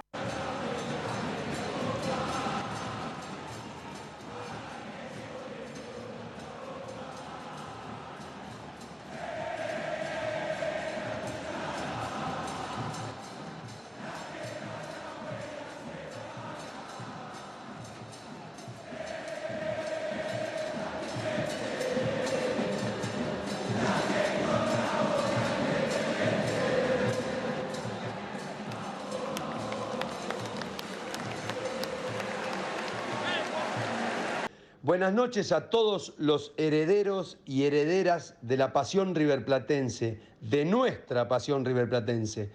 Eh, soy Hernán Díaz, artista exclusivo de La Voz de Herencia. Les mando un fuerte abrazo, aguante el millo y creer, siempre creer. No nos olvidemos. Abrazo de gol. Inicio. Espacio Publicitario. No te agarres más la cabeza y sacate todas las dudas del mundo del derecho. Todos los viernes de 19 a 20 horas, escucha Hacer Oído. Por EQ. Desde Villa Crespo para todo el mundo. El análisis de los partidos, la palabra de los protagonistas y todas las novedades del bohemio. El programa que te cuenta la actualidad del bohemio, como a vos te gusta. Quédate y viví Atlanta de mi vida, todos los lunes de 21 a 22 horas. Por EQ. Equipo de ascenso. No es correr detrás de una pelota, es perseguir un sueño. Primera Nacional, Primera B Metropolitana, Primera C, Primera D, Federal A, Femenino B y C. Una hora con toda la información del fútbol del ascenso argentino. Todos los lunes de 20 a 21. En cada club, la misma ilusión. Somos Equipo de Ascenso por EQ Radio. La promoción y difusión de las marcas es todo. Por eso, ofrecemos una amplia gama de ofertas para tu emprendimiento o pyme. Somos una radio con difusión nacional e internacional. Nosotros, junto con tu empresa, crecemos. Envíanos un mail a info.ecuradio.net con el asunto Pauta. Ecuradio, tu emisora.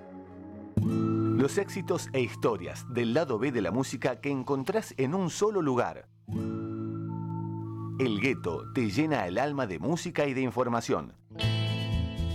Agendate. Los jueves de 19 a 21 horas, escucha El Gueto.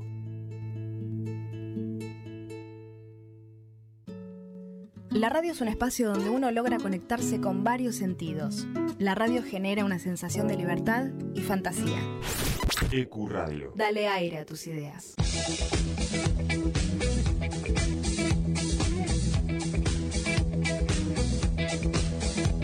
Los miércoles de 20 a 22 tenemos un plan.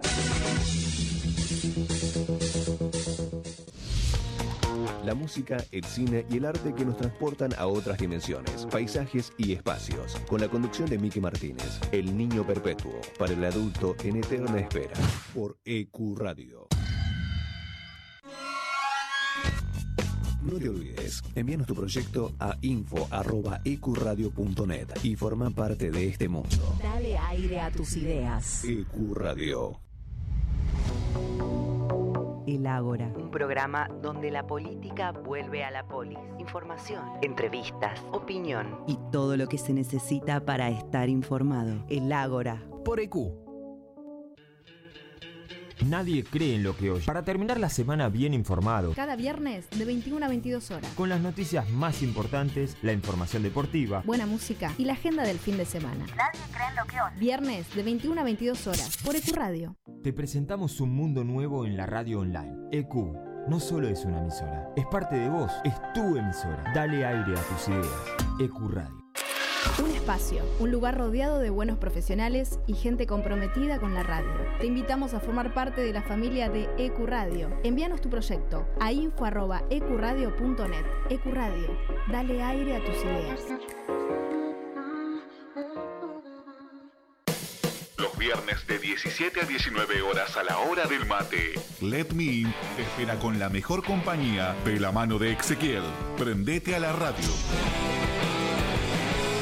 Ahora también tu podcast puede escucharse en nuestra programación. Consultanos enviando un mail a info.ecuradio.net y haz escuchar tu programa. EQ, dale aire a tus ideas. Todos los viernes, de 22 a 0, escuchás Sin Gravedad.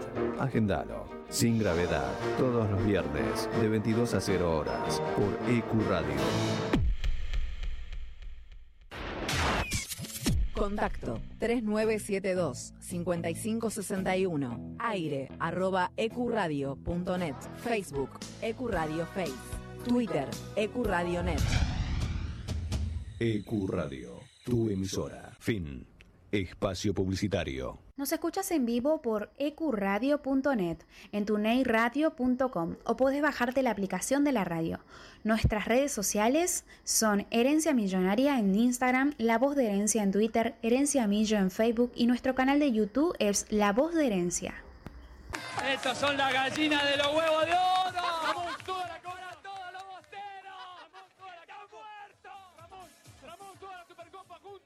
Y ahora se puede dar la vuelta, lo único que le faltaba a River. ¡Qué satisfacción con la gente! Es una epitomía, qué alegría. Ramón, por eso lo llaman los millonarios. Mirá Ramón, el lo que famoso- podemos hacer. Este es el famoso carnaval carioca que prometí en la entrada. Pepe, Pepe, Pepe, ¿A vos te hubiera gustado, por ejemplo, que tu señora no fuera hinchada fanática, rabiosa de Boca? Pero bueno. No, me encanta que sea de cosa. boca. Mi mujer me encanta que sea de boca. Me encanta. ¿Por qué? ¿Saben lo que significa, ¿saben lo que significa eso? Por las noches me divierto. ¿Qué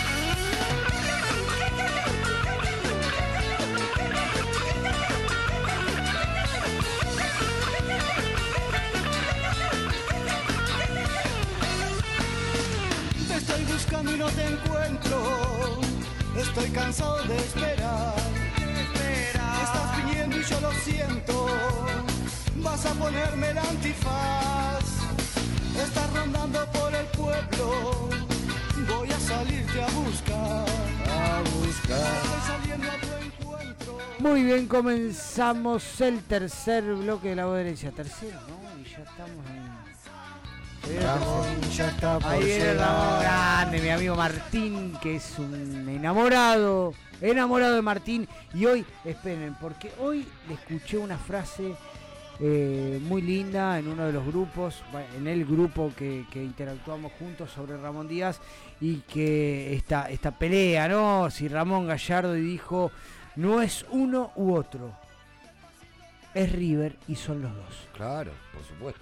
La verdad que la anoté, ni bien la leí, la anoté y dije, la voy a decir esta noche porque es una realidad. Estamos acostumbrados, el argentino está acostumbrado a que si uno es uno es el otro y tranquilamente pueden ser los dos. Eh, hablando de Ramón, siempre, desde, desde que fue técnico de River, siempre, todos los hinchas de River tenemos la certeza de que Ramón en algún momento va a volver.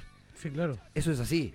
Sí, Eso que es que es muera. increíble, pero es raro, no pasa en, en otros clubes con la, la entidad que tiene él. Es increíble. Muchachos, no se desesperen que Ramón ya va a volver, como dice la canción. Qué lindo, Ramón Díaz. Lo amo. Decime tu frase.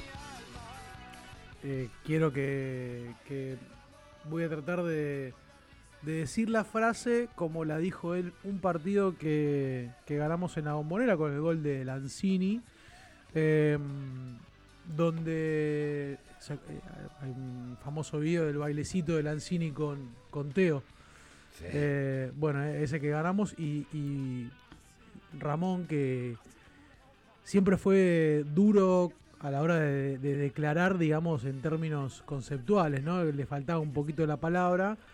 Termina el partido y le hacen un reportaje en medio de la algarabía que había ganado River y él dice, tácticamente fuimos muy inteligentes. No, increíble.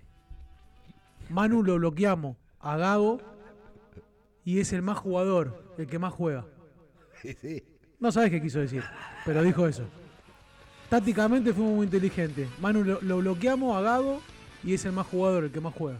Para mí esa es la mejor frase de. Bueno, con ese dialecto y todo, la mejor frase para mí, que es muy poco conocida, en una entrevista le preguntan, ¿te gustaría que alguna tribuna de- del Estadio Monumental lleve tu nombre? Sí, sí, dijo. ¿Y cuál elegirías? El palco honorífico, dijo. No, el palco honorífico. Hermoso. No, un crack. Hermoso, Un un crack, un crack. Como diciendo, no, no ando con chiquitajes. Totalmente. Directo. Así Mínimo. es, Ramón. Así es, Ramón. Bueno, Ramón Ángel Díaz, como todos sabemos, nació en La Rioja, La Rioja, 29 de agosto de 1959. Debutó en Primera División en River en 1978. En la primera etapa logró cuatro títulos, Metropolitanos 79-80 y Nacionales 79 y 81. En estas oportunidades fue dirigido por La Bruna, nada más y nada menos, y por Di Stefano. ¿Qué pasó? grande, La Bruna y Di Stefano, nada Sí, más ni nada menos. Nada más y nada menos. Y compartió equipo con jugadores como Merlo, Filiol, Pasarela como jugador, Alonso, Kempes, así que una cosa impresionante. En el 82 ya se marchó a Europa, jugó en la Fiorentina, en el Napoli, en el Avelino, en el Inter de Milán, también en el Mónaco de Francia. Increíble. En el 91 volvió a River como lo hizo toda su vida, siempre estuvo volviendo. Eh, Los el- dirigentes no confiaban en él. no, en el 91 hizo una dupla letal, los famosos Ramones. Los Ramones de River. Los Ramones Yo les quiero contar algo de esta etapa. Eh, obviamente, influenciado por mi viejo, no, no tenía, no teníamos muy buen- no- no, muy claro quién era Ramón Díaz. Yo me acuerdo que mi viejo sí en la vuelta de Francescoli se pronunció en contra. En la de Ramón estaba expectante, pero nosotros éramos, yo era fanático del gráfico, corríamos a las ocho y media de los lunes para buscarlo en el kiosco diario, 8 y media, 20, 30 eh, en el lunes eh, para, para, para, para comprar el diario. Y la, la producción de las tapas del gráfico, eh, River Ramón, los Ramones de River, tengo, pero por lo menos son de ese campeonato Apertura 91, creo que el gráfico le dedicó de las 19 fechas 10 tapas al River de, de, de en ese entonces Pasarela y Ra- los Ramones, Los Ramones, en la increíble. delantera con y bueno Porque había uno que te fusilaba, que era el Mencho, y otro que tenía la calidad, que era Ramón. Increíble. Y recordemos en esa época de, de- de Ramón Juvenil del 79, donde después sale campeón eh, bueno, de la selección juvenil en, en Japón. eh, Angelito Labruna lo tenía como suplente. Y él le pedía jugar de titular, pero Labruna le decía, no, yo te prefiero que agarres a los rivales cansados en el segundo tiempo. Y hay un partido donde River le gana a Boca en el Monumental. No recuerdo si le gana 3 a... Creo que el resultado fue 3 a 1. Hoy lo leí, pero no, no tengo en mente eh, el resultado final. Gana River. eh, y él le pide por favor que, que lo haga lo haga entrar, que lo haga jugar de titular, que se tenía una fe bárbara para ese encuentro. Eh, arranca el partido y a los 3 minutos Ramón hace un gol. Eh, y va corriendo y se abraza con Ángel Labruna y, y recuerda a los dos con, con los ojos llorosos. Porque, bueno, habían acertado los dos, ¿no? Labruna por ponerlo y él por ya que, Eh, ya que estamos conectando el tema de, de- de los superclásicos, ¿no? Tan, tan próximo que está el próximo River Boca, eh, paradójicamente, en la, en la bombonera. Eh, el recuerdo más emotivo que le tocó como técnico fue aquel 3 a 3 en el clausura 97. Eh, Dice Ramón Díaz que se fue de película. Estar perdiendo 3 a 0, empatarlo y tener posibilidades de ganarlos Sí. fue de no creer. El cucho por arriba. Ramón estaba convencido de que logramos el triunfo y pensar que lo tuvimos cerca. Antes del tercero, Celso Ayala, el Luigi reventó el cabezazo en el travesaño. Después, eh, el de Enzo, eh, que por un pelito no se metió sobre el palo izquierdo eh, del arco de Guzmán, que No. atajaba en ese momento. Creo que era Sandro Guzmán. Sandro. Navarro Montoya, ¿no era? No sé si no era el mono. 97, clausura 97. El mono Sí. ya era parte del paisaje. El 3 a 3, el El famoso 3 a 3 3, el 3 a 3, creo que era Sandro Guzmán. Que el River no llegó al cuarto porque el Cucho la tiró por arriba del Bueno, travesaño. Bonano le atajó el penal a Pompey, Sí. también recuerda acá Ramón Díaz, un gran partido. Te puedo asegurar que para los derrota, para los de Boca fue una derrota. Yo lo festejé como un triunfo. Me acuerdo que apenas terminó el partido, levanté los brazos y frente a la tribuna de River grité: Este equipo tiene huevos, carajo. Bien. Los bosteros no se lo olvidan nunca más, pero ojo, no empatamos a lo Boca, eh. Lo empatamos jugando los River. Así fue. Ahí me están corrigiendo, no era el Cucho, el Pipa. El, Pipa Gancedo, me equivoqué Pipa de rubio. El Pipa Gancedo. Sobre la hora la tiró por arriba, si no era el 4-3 y estallaba el Monumental. Ahí lo está, lo recuerda Ramón Díaz, acá estamos. Hermoso recuerdo. Alguno le quedó picando en el área en el punto penal y se le fue por arriba al, Sí, sí, al sí. Pipa Gancedo. Ya terminaba el partido, al cierre del partido. Hay otro partido, recuerdan el 3 a 2 en la, en la bombonera, que gana Boca. Aquel de partido que eh, erra un penal. eh, primero se pone River en ventaja con un gol del Indicito Solari, un golazo. Y, y después erra un penal eh, Salas. Y Ramón Ra- Dios, termina, cancha, termina ganando Boca. Y Ramón con el resultado con, con- con ventaja y, y, bueno, con el penal a favor para River, le comenta a Omar Labruna, que era su ayudante de campo en aquel momento, le dice, si lo erra perdemos el partido. Y bueno, finalmente termina errando eh, el penal Salas, que tengo una de las imágenes, eh, creo que de, la- de- de- de- de los, de los hechos que más odio de- de- del fútbol con Boca, eh, tiene que ver una imagen de ese partido cuando Salas erra el gol y lo festeja Bermúdez. Sí. Que festeja saltando con las dos patas. Este, lo, lo tengo acá, nunca me lo voy a olvidar y lo, lo detesto. Pero digo, Clausura te- 98. decía él que tenía esa intuición, que no sabía de dónde lo sacaba, pero que podía adelantarse a los hechos. Y bueno, ahí en esa no, no, no le había errado tampoco. Marce, estábamos comentando, ¿no? Antes del programa, el clásico del 80, ¿no? En el 80 jugamos eh, y ganamos 5 a 2. ¿eh? Ese partido donde Ramón Díaz juega su, su primer superclásico Y hace dos goles. y hace dos goles. Un fenómeno y tiene la, la- la anécdota con, Contá, la, contá, con la señora. contá, Eh, sí. Bueno, eh, como ella lo ha manifestado más de una oportunidad, la mujer era eh, de, de Boca. Según él, con el tiempo, con una familia riverplatense cambió su postura, pero siempre dice que algo de Boca le quedó. Y en aquella época que eran novios, este Ramón Díaz la, la- la lleva a la cancha, por primera vez iba la, la señora a la cancha eh, de la- del lado de Boca, ¿verdad? Eh, el partido se jugó en la bombonera y bueno, y empieza el partido y, y Ramón en aquella victoria 5 a 2 hace dos goles y en uno de los goles cuando va a hacer el festejo busca donde estaba la mujer y la ve que lo estaba lo estaba insultando, que lo estaba puteando de arriba abajo y quedó cómico. Eh, bueno, después dice que en el regreso no se hablaron por, por un par de días, eh, pero bueno, él siempre celebraba que tenía una mujer de, de- de boca, como lo escuchamos en Como el lo audio. escuchamos recién. Ante Lo lindo de lo lindo de Ramón es que eh, declaraba como nosotros, declaraba como un hincha. Eh, Eso es lo que nos gustaba a nosotros, lo que nos gusta. Eh, El mejor, era- declarando Era la par, mejor. declarando el mejor, picante, como nos gusta a nosotros. Ante, ante las declaraciones de, de- de picantes, ¿no? Que, que hace, hace Ramón Díaz, que hizo Ramón Díaz como técnico de River, él reconoció que la ironía que, que utilizó para hacer las declaraciones contra Boca las aprendió en Europa. Allá es muy común decir cosas antes de los clásicos. La gente tiene que entender que lo hago para el espectáculo, decía Ramón en, una recopilación que tenemos acá en nuestra mesa. Eh, me conocen, saben que soy, saben que no soy violento, ¿eh? y quisiera que lo interpretaran de esa manera. Pienso que mis opiniones no son agresivas, creo que son graciosas y en el fondo respeto a Boca. Sí, sí, no, no, no es que eran agresivas, era como decirme la juego toda. Un técnico siempre eh, Apuesta a lo grande. otra cosa, claro, él no, no va con, con chiquita, él dice, él pensaba que le iba a ganar y lo decía y lo declaraba, cosa que a veces está mal visto. Vos decís, no, esta cosa tenés que guardar, no, no, no, le vamos a ganar.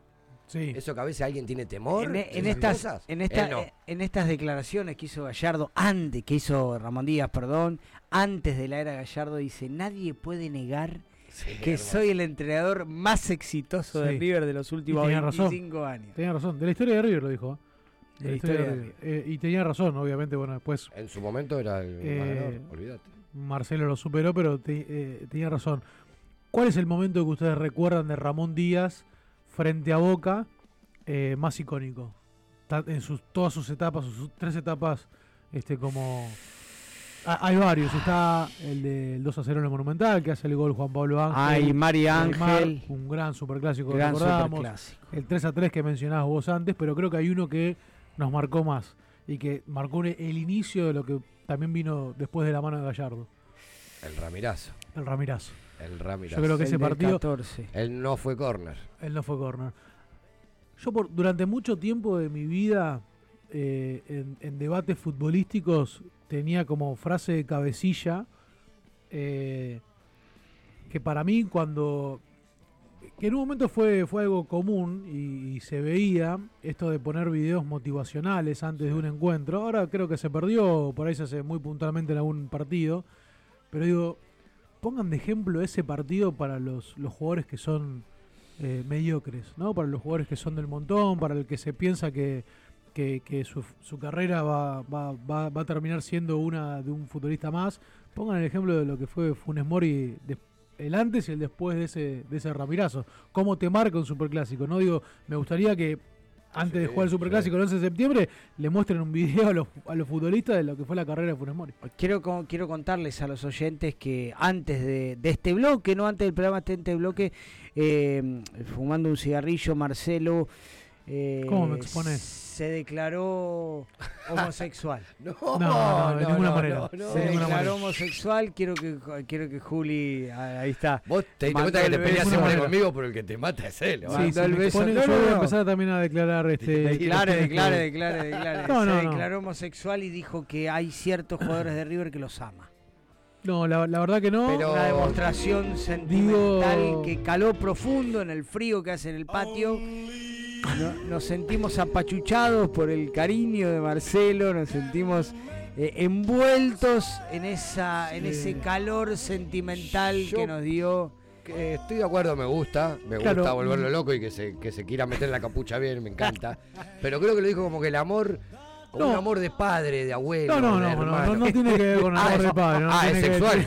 Ah, entonces. No, no, no. Estoy tratando de ayudar. Estoy tratando, estoy tratando No de tiene nada, que ver con el amor de suerte No, no, Estoy tratando de tiene que ayudar a tirar este- más tierra. No, tiene que ver con el amor. Yo el lo amor. que, lo que dije fuera para, para Me gustan defenderme. mucho las mujeres, pero soy homosexual. Lo dijo Marcelo. No, no, no, no, no, No, no, no, de, ninguna manera utilicé esas palabras. Tampoco es que tenga que defenderme, pero lo que voy a decir, eh, primero que me sorprende que, que- que ustedes, como tan enfermos, hinchas de River como yo, no tengan eh, el- la misma sintonía de la que voy a manifestar. Digo que yo me considero que soy una persona heterosexual, me gustan las mujeres. Ahora bien, siento amor por ciertos futbolistas que pasaron por la historia de River. La camiseta, nada más. Bueno, está bien, vos habla por vos, yo te estoy diciendo No, no, lo que, yo lo que digo yo. por mí. Y Ramón Díaz para mí es un tipo que me genera un amor Mirá que no quiero eh, ser malo. incondicional. No eh. vas a ningún hombre, no quiero ser malo. Ay, ay, ay, ay, ay, ay, ay. ay. ¿Nombre? No. Hombre, hombre. No, no, no. ¿No? No, Mm. no, cariño, cariño, Frío, simpatía. frío. Simpatía, cariño, Frío. pero no, no. Para mí hay más de simpatía y cariño. No, no, no. Bueno, nomás a Gallardo.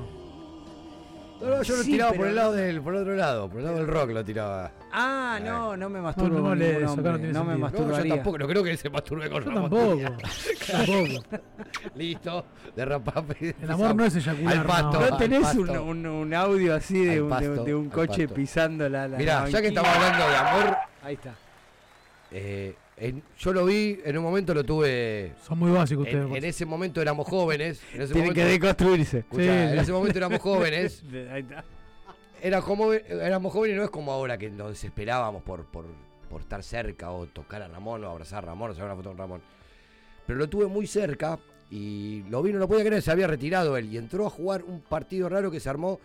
Fue un partido, creo que fue de Copa Libertadores, a ver si me ayudan con la memoria. A ver. Que los árbitros no llegaron. No, Sí, sí. Resende contra el América de México Bueno, por la primera co- por la primera ¿qué fase dijo? de la Copa Libertadores. Vamos a hacer un picadito, un mini entrenamiento, en donde estaba la cancha de básquet, ahora está la cancha de padre blindada, creo ahí. Sí, bueno, yo cual. terminé trepado arriba del aro de básquet con Willy, un gran amigo, y el picadito era entre los jugadores. Los jugadores. Pocos hinchas habíamos ahí, que habíamos llegado, no me acuerdo cómo llegué, cómo entré ahí. A los aplausos que fue Ramón, que fue Ramón y jugó Ramón y hizo dos goles en ese picadito raro. Crack. Que fue una cosa de loco. Una cancha de handball, dije- contémosle a la sí, gente. Sí, sí, sí, una cosa impresionante. Lo que Impresionante. viví ahí, Con ahí la empecé bandera- a las banderas robadas colgando Sí, sí, sí, ahí empecé a vivir el sentido de pertenencia. Porque dijimos, "Oh, no vino el árbitro, ¿qué hacemos? Déjame una fiesta, Déjame corregirte, no es que el árbitro no llegó, el árbitro se equivocó de día de partido. Joder. Sí, sí, sí, sí, y sí. nadie le avisó. Resende, el brasilero, River América de Cali. Una, una de las primeras fechas de Copa Libertadores en Estadio Monumental. No, uno de los hechos que recordamos. Hermoso, hermoso, Recordamos decíamos- con Renato, el plantón en la San Martín, viste como Claro, la claro, novia. ¿y ahora qué hacemos? Creo que la, la voz del estadio diciendo que se suspendía por, por Que el árbitro- porque el árbitro no está, to- todavía lo puedo, lo puedo reproducir. Sí, sí, si sí, cierro sí, los ojos sí, y sí, pienso, sí. lo reproduzco Sí, sí. todavía. Hermo- vos, hermoso Ramón momento era el de Ramón. técnico. Ramón era el técnico. Mirá, no sí, me señor. acordaba de ese detalle. Sí, señor.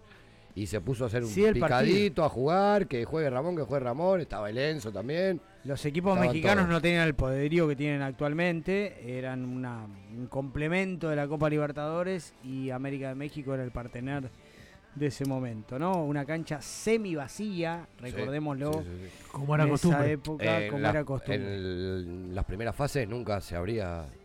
El- La Belgrano no se abría. yo estaba en la San Martín Alta. y no yo- se abría. La Belgrano no se en ese la alta. partido estaba en la San Martín Alta, fue un par de años más adelante. Que nos mandaban a la Cibor y Baja. 91, 92, 93, ahí no se abría, pero ya esto es era era más en la época de Ramón, después del 96, 95. Eh, ya eh, recuerdo estar con Renato en la San Martín. Bueno, ¿qué Bueno. más decirte, Ramón? Aparte, por el amor que tiene de River, eh, muchas veces tuvo que agachar un poquito la cabeza ¿eh? y decir sí y venir con el carácter que tenía él. Con varios presidentes tuvo. Por el mismo carácter que tuvo él, tuvo problemas con varios presidentes de River, que se terminó yendo y después volviendo. Y hubo un par de veces donde tuvo que, que un poquito agachar la cabeza. Mucha gente, muchos hinchas le reclaman que no estuvo en las malas, cuando nos tocó el peor momento de que no estuvo. Y muchos, me incluyo, no me gustó algunas actitudes que tuvo Le devolvió cuando la no vida. estaba en River. Cuando no- Ramón no- le devolvió la vida a River. Sí, lo, pu- lo- lo puso donde tendría que estar. Lo puso no donde entiendo que estar. cuál es la crítica. No, igual, eh, no, no, yo eh, te hablo de cuando estuvo en otros clubes. Cuando, Ramón quiso Ah, dirigir. para, para querer ir ahí. cuando estuvo en otros clubes hizo cosas que a mí no me gustó. Como hincha de River. Él trabajaba por otro club. Sí, pero no me tenés por qué gritar el, el gol en la cara. No te lo gritó a vos, se lo gritó a los dirigentes. Como Eh, Ortega en Yo estaba en la cancha. En, la misma situación, ¿eh? Las comparo, son iguales, ¿eh?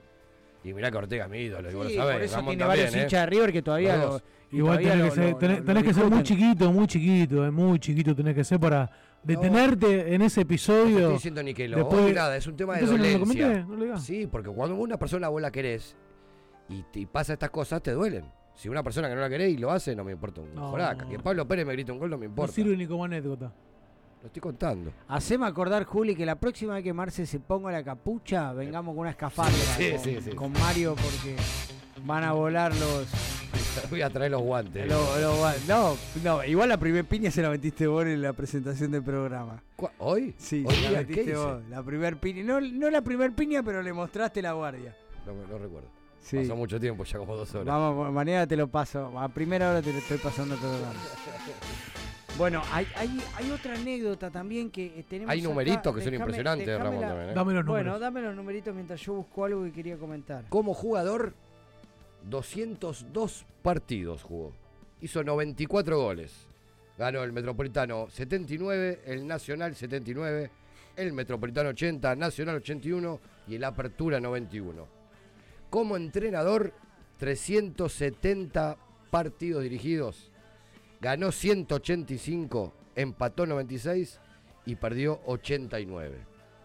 Ganamos la gloriosa Libertadores 96, Apertura 96, Clausura 96, Sudamericana 97, Apertura 97, ahí era hermoso. Yo me acuerdo eso que era ir un domingo a la cancha, dar la vuelta olímpica y ibas el miércoles y dabas otra vuelta olímpica.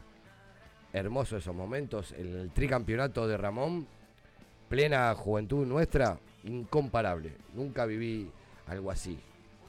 porque lo viví. ¿O no? Lo No, vivimos. yo sí lo vimos presente. Lo vivimos. Ustedes saben que, la Bru- eh, que, que Ramón Díaz era eh, ese, ese jugador típico que lo hemos tenido nosotros en Cardetti o en algún otro delantero de los segundos tiempos. Sí, sí. Ramón Díaz con la Bruna entraba en los segundos tiempos y él dice que no le molestaba. No le molestaba cuando hacía eh, entrar el segundo tiempo porque ese plantel tenía muchísimos jugadores de selección, ¿no? Que venían de ganar el Mundial 78 y que había que respetarlo según su, entender. Eh, era muy joven Ramón y recién empezaba a ser profesional en esa época, entonces eh, respetaba las decisiones de a su entender el genio Angelito Labruna. ¿Saben con el jugador que mejor se entendía dentro de la cancha según no fue con Ramón. Barbas en el Mundial 78? No, fue con él. Con, con 79, el Mencho. perdón. ¿Con el Mencho? No, tampoco. ¿Con, con Omarcito? Tampoco. No. Con Omarcito entró, cuando debutó entró con Omar y Omar hizo un gol de tiro libre ese día que entró. Sí, que después él dice que no, no puede entender como un jugador tan burro como Omar Labruna hiciera ese gol. Tal cual. La amistad, ¿no? La amistad Sí, que obviamente. Eh, llegó por el apellido, dicen. Claro, bueno, después de hecho lo acompaña en el cuerpo técnico. que, el otro hijo de la Con Bruna era, un- era un crack. El hijo fallecido de la Bruna. Sí. que era Che, ¿con un 10 era? Sí. ¿Da Silva? No, era uruguayo. Carrasco. Carrasco. Dice que con él tiene los mejores recuerdos Carrasco. dentro de la cancha que no sabe por qué la Bruna los ponía los dos juntos. Él piensa que por envidia, porque no quería que nadie supere lo que hizo el River. lo que hizo Cosas, la Bruna. Lo que hizo la Bruna del River. Cosas de, de Cosa que después ¿no? habrá pensado, Claro, cosa que después habrá pensado Ramón, ¿o no? Cosa que después habrá, mirá cómo lo superé. cómo lo- mirá claro, cómo lo superé. Y Ramón Díaz, no, no es un dato no menor, ¿no? Para esto de que a veces cuando se dice, bueno, a ver, hagamos la lista de los ídolos. Ramón Díaz junto con Omar Labruna son los únicos dos en la historia de River que fueron tricampeones como jugadores y como técnicos. Tremendo. Eh, Tremendo. Mirá si no hay una comunión en la historia de River que no tengan la Bruna y Ramón Díaz. Había, había una estadística, no me la acuerdo bien, que en tres décadas diferentes creo que marcó o ganó un título con River. En el 70 y pico, en el 80 y en el 90. Y en el Esa es una... 2000 también. Y en el 2000 también, toma. Cuatro décadas. No, pero 2010. No, do- durante 2014. el 2000 no. 14. No, del- la década del 2002, 2000 al 2010. 2002, con, con el equipazo ese que teníamos Sí. cambiazo Codé, entonces, también, también. Impresionante ese, esa estadística. No la recuerdo bien, pero era así, porque ganó en el 70 y pico. Bueno, listo, Gallardo que no 80. joda más. Sacalo un costado. Sacalo un costado, por favor. Dame las dos PNT que me debes y volvemos con el cierre de la voz de herencia por Q Radio. Abaco Rodamientos, un shopping de Rulimanes, Murgiondo 3617, teléfono 1150-127598. Búscanos en redes como Abaco Rodamientos o escribinos a abacorod.gmail.com. Abaco Rodamientos, hacemos girar tu mundo. Productos capilares para todo tipo de cabellos, tratamientos, baños de crema, shampoo y muchos más, para que puedas cuidar tu pelo. Aceptamos mercado pago, transferencias bancarias y efectivo. Realizamos envíos. Seguinos en Instagram, arroba Hair. ¿Buscas ropa deportiva con la mejor calidad y el mejor precio? Id, gloria a Dios, encontrarás ropa y accesorios todo para mujer, hombres y niños. Si nombras a Herencia Millonaria, tenés un 15% de descuento en tu primera compra. Búscanos en Instagram como Id, Gloria a Dios y recibirás la mejor atención. Realizamos envíos a todo el país, no dudes en escribirnos. Más fe y menos miedo. Gente, no, y también le traigo un regalo para, para todos los pibes de Boca, para los jugadores de Boca que son unos pibes. Entonces le traje el chupetín para todos los pibes porque están diciendo que todos son unos pibes. ¿eh? Y, y miren el equipo que jugaron. Hasta luego, gente.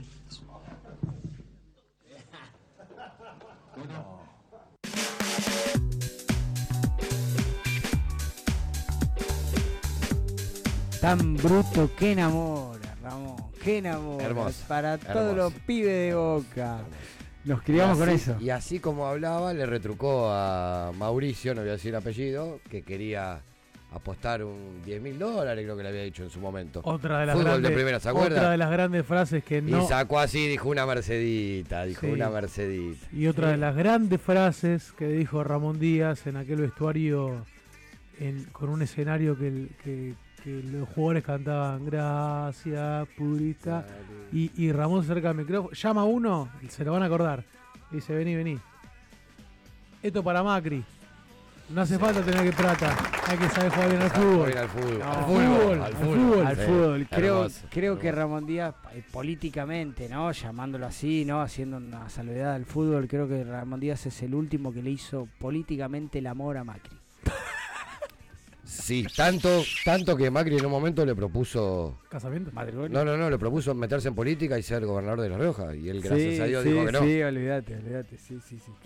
Algo rarísimo también de Ramón, eh, en un momento fue manager de un club, el Oxford, no sé Ah, qué. no. De Inglaterra. Inglaterra, no, No, sé no, qué. Sí, sí, sí, Queens- algo Queens rarísimo. Park Ranger. Eh, Queens Park algo Ranger. rarísimo. Azul y Park. Ranger de, Rarísimo. de, de Sí, sí, Inglaterra. me acabo de- me acabo- me acabo de acordar. Queens Park Ranger. Que no sé si en ese momento había mucho manager como para. No, pero bueno.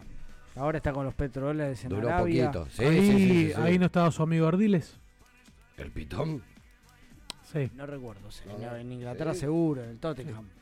Pero en el ahí. Park Ranger recuerdo que, bueno, que ahí fue cuando Emiliano se, se, se empezó a foguear como técnico. Muchos dicen que.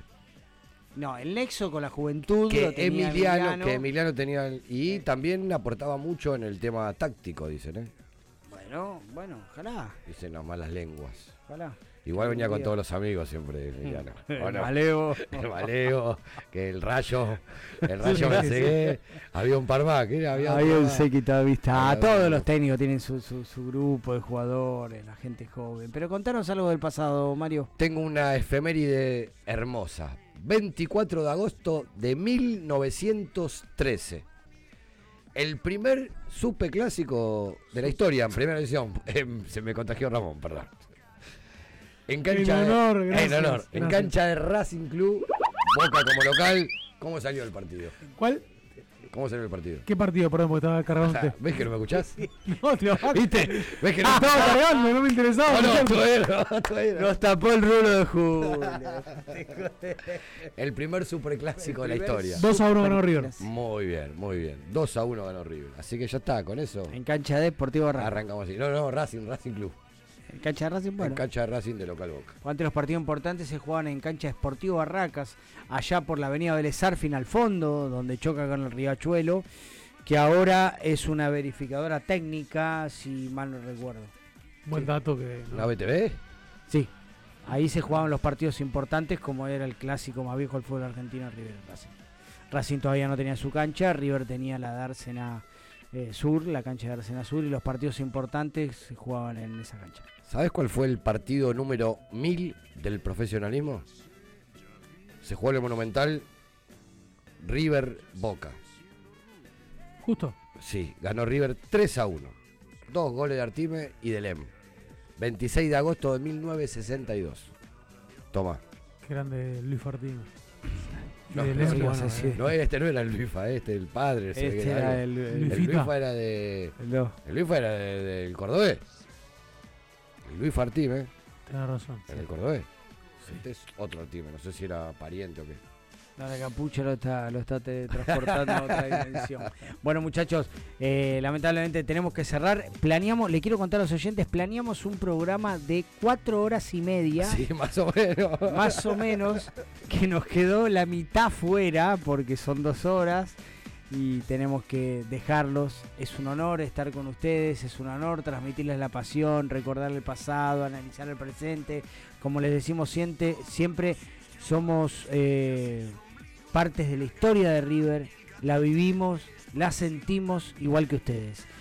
Así que si Déjame decir, algo más que para decir- último, que vamos a arrancar con las entrevistas de las filiales del interior. Muy bien. Ya hablamos con la gente de Tierra del Fuego, Ushuaia, Bien. que probablemente el lunes que viene estemos hablando. Bien. Y así muchas más. La más importante del interior vamos a arrancar y vamos a, a ver si se enganchan en el mundialito. Vamos a hacer un repaso. Cada provincia, si quieren representar a un país, que lo representen, sino que se pongan la camiseta millonaria. ¿Te gusta? ¿Qué pasa? Juli se quiere ir. Ah, tenemos una cita, 12.30, Mario. Sí, es verdad. ¿Te gusta la camiseta suplente de la selección?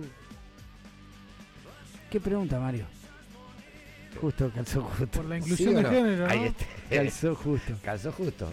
Eh, ¿A Marce? Sí, No, sí, no. ¿A vos yo creo, que, yo, yo creo que debemos, No, debemos abrir el juego y hablar un poquito de la selección, pero en otros programas. Sí. No, yo de la camiseta quería hablar nomás. A mí me gusta la camiseta nueva de River, el cuellito blanco me hace acordar a los grandes jugadores del pasado.